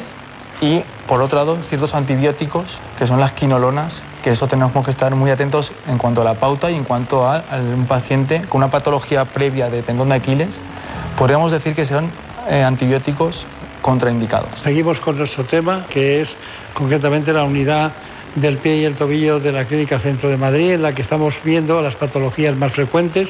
Ahora vamos con la del tendón de Aquiles, que, bueno, que ya me explico yo lo de Aquiles, lo que le pasó, ¿no? Porque realmente se quedan, eh, que no pueden andar ni correr y tal hasta que no se soluciona el problema. Es muy frecuente en gente joven, eh, suele haber problemas metabólicos que influyen sobre él y también, como no, en los deportistas. ¿no? Eh, tiene difícil solución en muchas ocasiones, es una, es una estructura anatómica en la que la, la- diríamos, la, fluidez del paso del tendón por la estructura fibrosa que le cubre, pues eso eh, genera una sequedad que bueno, que rompe, ¿no? o sea que dependemos mucho de esa estructura. Una de las técnicas de imagen que emplean en la clínica centro para este tipo de lesiones es la ecografía. Mediante esta técnica se localiza el punto en el que seccionar y así consiguen realizar una cirugía mínimamente invasiva. Esto es lo que consiste la, cirugía, en limpiar alrededor del tendón, que es lo que está enfermo, el peritendón, y liberar el tendón que estaba irritando al tendón de Aquiles. Gracias a la ecografía, los especialistas pueden ver con claridad la morfología del tendón de Aquiles e intervenir directamente en ella. Bueno, las tecnologías llegan a todos los órganos y aparatos, también al tendón de Aquiles. Doctor Ramón Ramarro, eh, ventajas, inconvenientes, eh, situaciones, eh, lo más fácil, lo más difícil de este tipo de intervenciones. las lesiones de Aquiles habría dos grandes grupos. Uno son las roturas agudas, donde eso hemos cambiado el paradigma para hacer cirugías cada vez menos agresivas, cirugías percutáneas, donde un tendón que se le rompe al paciente haciendo actividad, sobre todo recreativa, el domingo le operemos el lunes con una incisión mínima y una recuperación y una carga precoz. El otro gran grupo son las patologías crónicas, las tendinitis, donde aquí sí que tendríamos que decir una cosa muy importante que es el uso indiscriminado de los antiinflamatorios no esteroideos, los típicos antiinflamatorios en las patologías agudas. Eso también está muy en entredicho. No se recomienda en las tendinitis crónicas de Aquiles usar antiinflamatorios. Eso, el doctor Fernández tiene una frase de no sirve el café para todos, pues aquí somos muy críticos con el uso de los antiinflamatorios en las patologías crónicas. Respecto a la ecografía intraoperatoria, nos sirve para patologías como la que eh, hemos visto en el vídeo, donde en este tendón de Aquiles crónico hay una adherencia selectiva de un tendón llamado plantar delgado sobre el Aquiles y de manera selectiva podemos hacer una cirugía en el sitio guiado por ecografía intraoperatoria. El plantar delgado es un músculo muy especial y muy oculto, ¿eh? Está ahí, pero... Sí, pero muy oculto y sobre todo incidental. Como decir, eh, para recordarlo había un profesor de anatomía que decía algo así como... Eh, eh, tres músculos mueve la señorita al andar, ¿no? Los dos gemelos y el delgadito plantar. ¿no? Era algo así la, expresión para recordar que existían. Bueno, nosotros tenemos que seguir el esguince, vamos con, lo principal, lo, diríamos la, causa más común de consulta y, la patología más importante de su unidad. ¿no? Ese es el, rey. el rey. El esguince y sus consecuencias. El tratamiento conservador no funciona. En el, vamos a ver, en la patología donde hay un esguince agudo de tobillo, ahí sí que el 80% de los pacientes van bien con tratamiento funcional. Ya no ponemos tanta escayola en el esguince, sino hacemos una recuperación funcional precoz. Lo malo está en ese 20% de pacientes que a pesar de un buen tratamiento con fisioterapia evolucionan y tienen dolor o inestabilidad de tobillo residual. Ahí sí que somos más agresivos. La inestabilidad de tobillo crónica, tener esguinces de repetición en un paciente, es la segunda causa por detrás de las fracturas de que en un futuro tenga ese paciente artrosis de tobillo. Y es una causa que es, eh, se puede prevenir y tenemos que estar atentos. Claro. Bueno, le voy a poner un, eh, algo en lo que están ustedes muy entusiasmados liderado por el doctor Pedro Guillén, que es la terapia celular de condrocitos, que luego me dirá cuándo está indicada en las conclusiones. Esta terapia la usamos en pacientes que tienen una lesión del cartílago muy concreta, una, como si fuera un cráter, una lesión eh, pequeña, y lo que ocurre es que estos pacientes son pacientes habitualmente jóvenes y que esta lesión de cartílago lo que va a producir es una artrosis, una degeneración de la articulación en pocos años, en gente joven con una artrosis avanzada. Lo que hacemos es, cuando tenemos este tipo de pacientes, hacer este tratamiento, que lo que consiste es en coger trocitos de cartílago de una zona sana, en una primera cirugía, esos trocitos de cartílago separamos las células, las células las cultivamos, es decir, pues de cuatro células conseguimos ocho, de ocho, dieciséis, es decir, las duplicamos y esas células las volvemos a colocar dentro de la rodilla, en la zona de la lesión, como si fuera un parche de bicicleta, con una membrana y las células. Y eso lo que va a hacer es una regeneración del cartílago. Es la única técnica eh, que se hace a día de hoy para poder conseguir una regeneración del cartílago. Tenemos tres o cuatro líneas de investigación intentando que ese condrocito que se ha degenerado, volverlo a un condrocito normal. Y lo estamos haciendo y eso es un paso bastante importante Ya lo hemos hecho en animales pequeños, pasamos ahora a animales mayores y estamos convencidos de que mm, va por lo menos a retrasar mm, la involución hacia una artrosis de, un grupo celular, en este caso el cartílago. Bueno, eso es lo que opina el doctor Pedro Guillén. Bueno, ¿cuál es su conclusión de todo lo que hemos visto? Pues volviendo a la patología de pie tobillo global, que lo importante en el ámbito deportivo es la prevención. Y a nuestros pacientes le decimos una frase que es que tiene que estar en forma para hacer deporte y muchas veces los pacientes no están condicionados para hacer cierto tipo de deportes que van a llevar lesiones por sobreuso en el tendón de Aquiles, en la fascia plantar. Y una vez llegado al punto patológico, si no mejora, sí que entramos los traumatólogos con la cirugía. Pero la cirugía sería el último elemento de un eslabón donde el tratamiento preventivo y funcional sería el principal.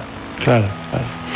Bueno, pues ha sido un placer tenerle con nosotros, doctor Ramón Navarro. Gracias. Usted representa un conjunto de profesionales que trabajan en la Clínica Centro en esta unidad y la doctora Isabel Guillén en otros menesteres esta mañana, importantes, moral y efectivamente, pues eh, ha, decidido que a mí me gusta eso de, de que se pueda delegar en personas el trabajo siempre y cuando haya un hilo conductor. ¿no? Así que le damos las gracias a ella, a la Clínica Centro, y a usted, por supuesto, por estar con nosotros para contarnos estas patologías. Muchas gracias, hasta pronto. Gracias.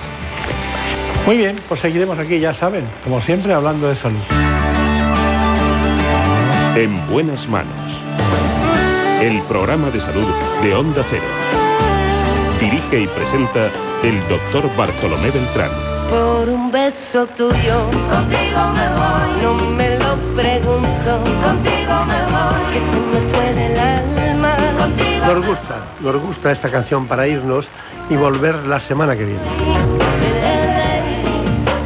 Porque irnos con un beso tuyo es como irse con el agradecimiento de nuestros oyentes.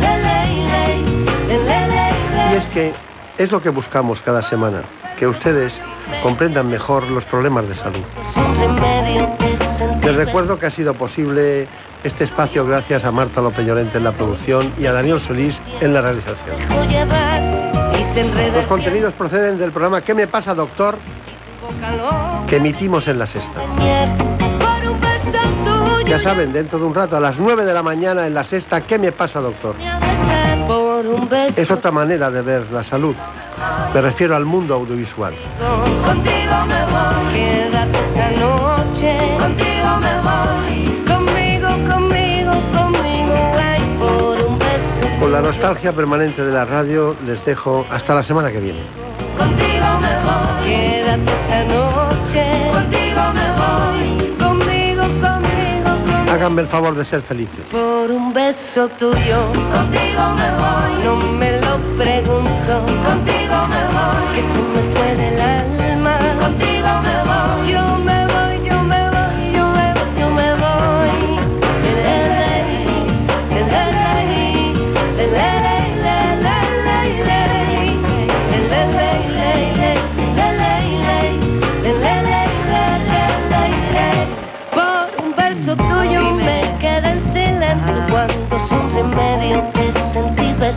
Como por un beso tuyo perdiendo el miedo se dejó llevar. Y se enreda el tiempo mojando los sueños. Y tu boca loca me quiso engañar. Por un beso tuyo ya no tengo dueño, acércate un poco, a besar. Por un beso tuyo, contigo me voy, no juegues conmigo, contigo me voy, quédate esta noche, contigo me voy, conmigo, conmigo, conmigo, ay, por un Contigo me voy. No juegues conmigo.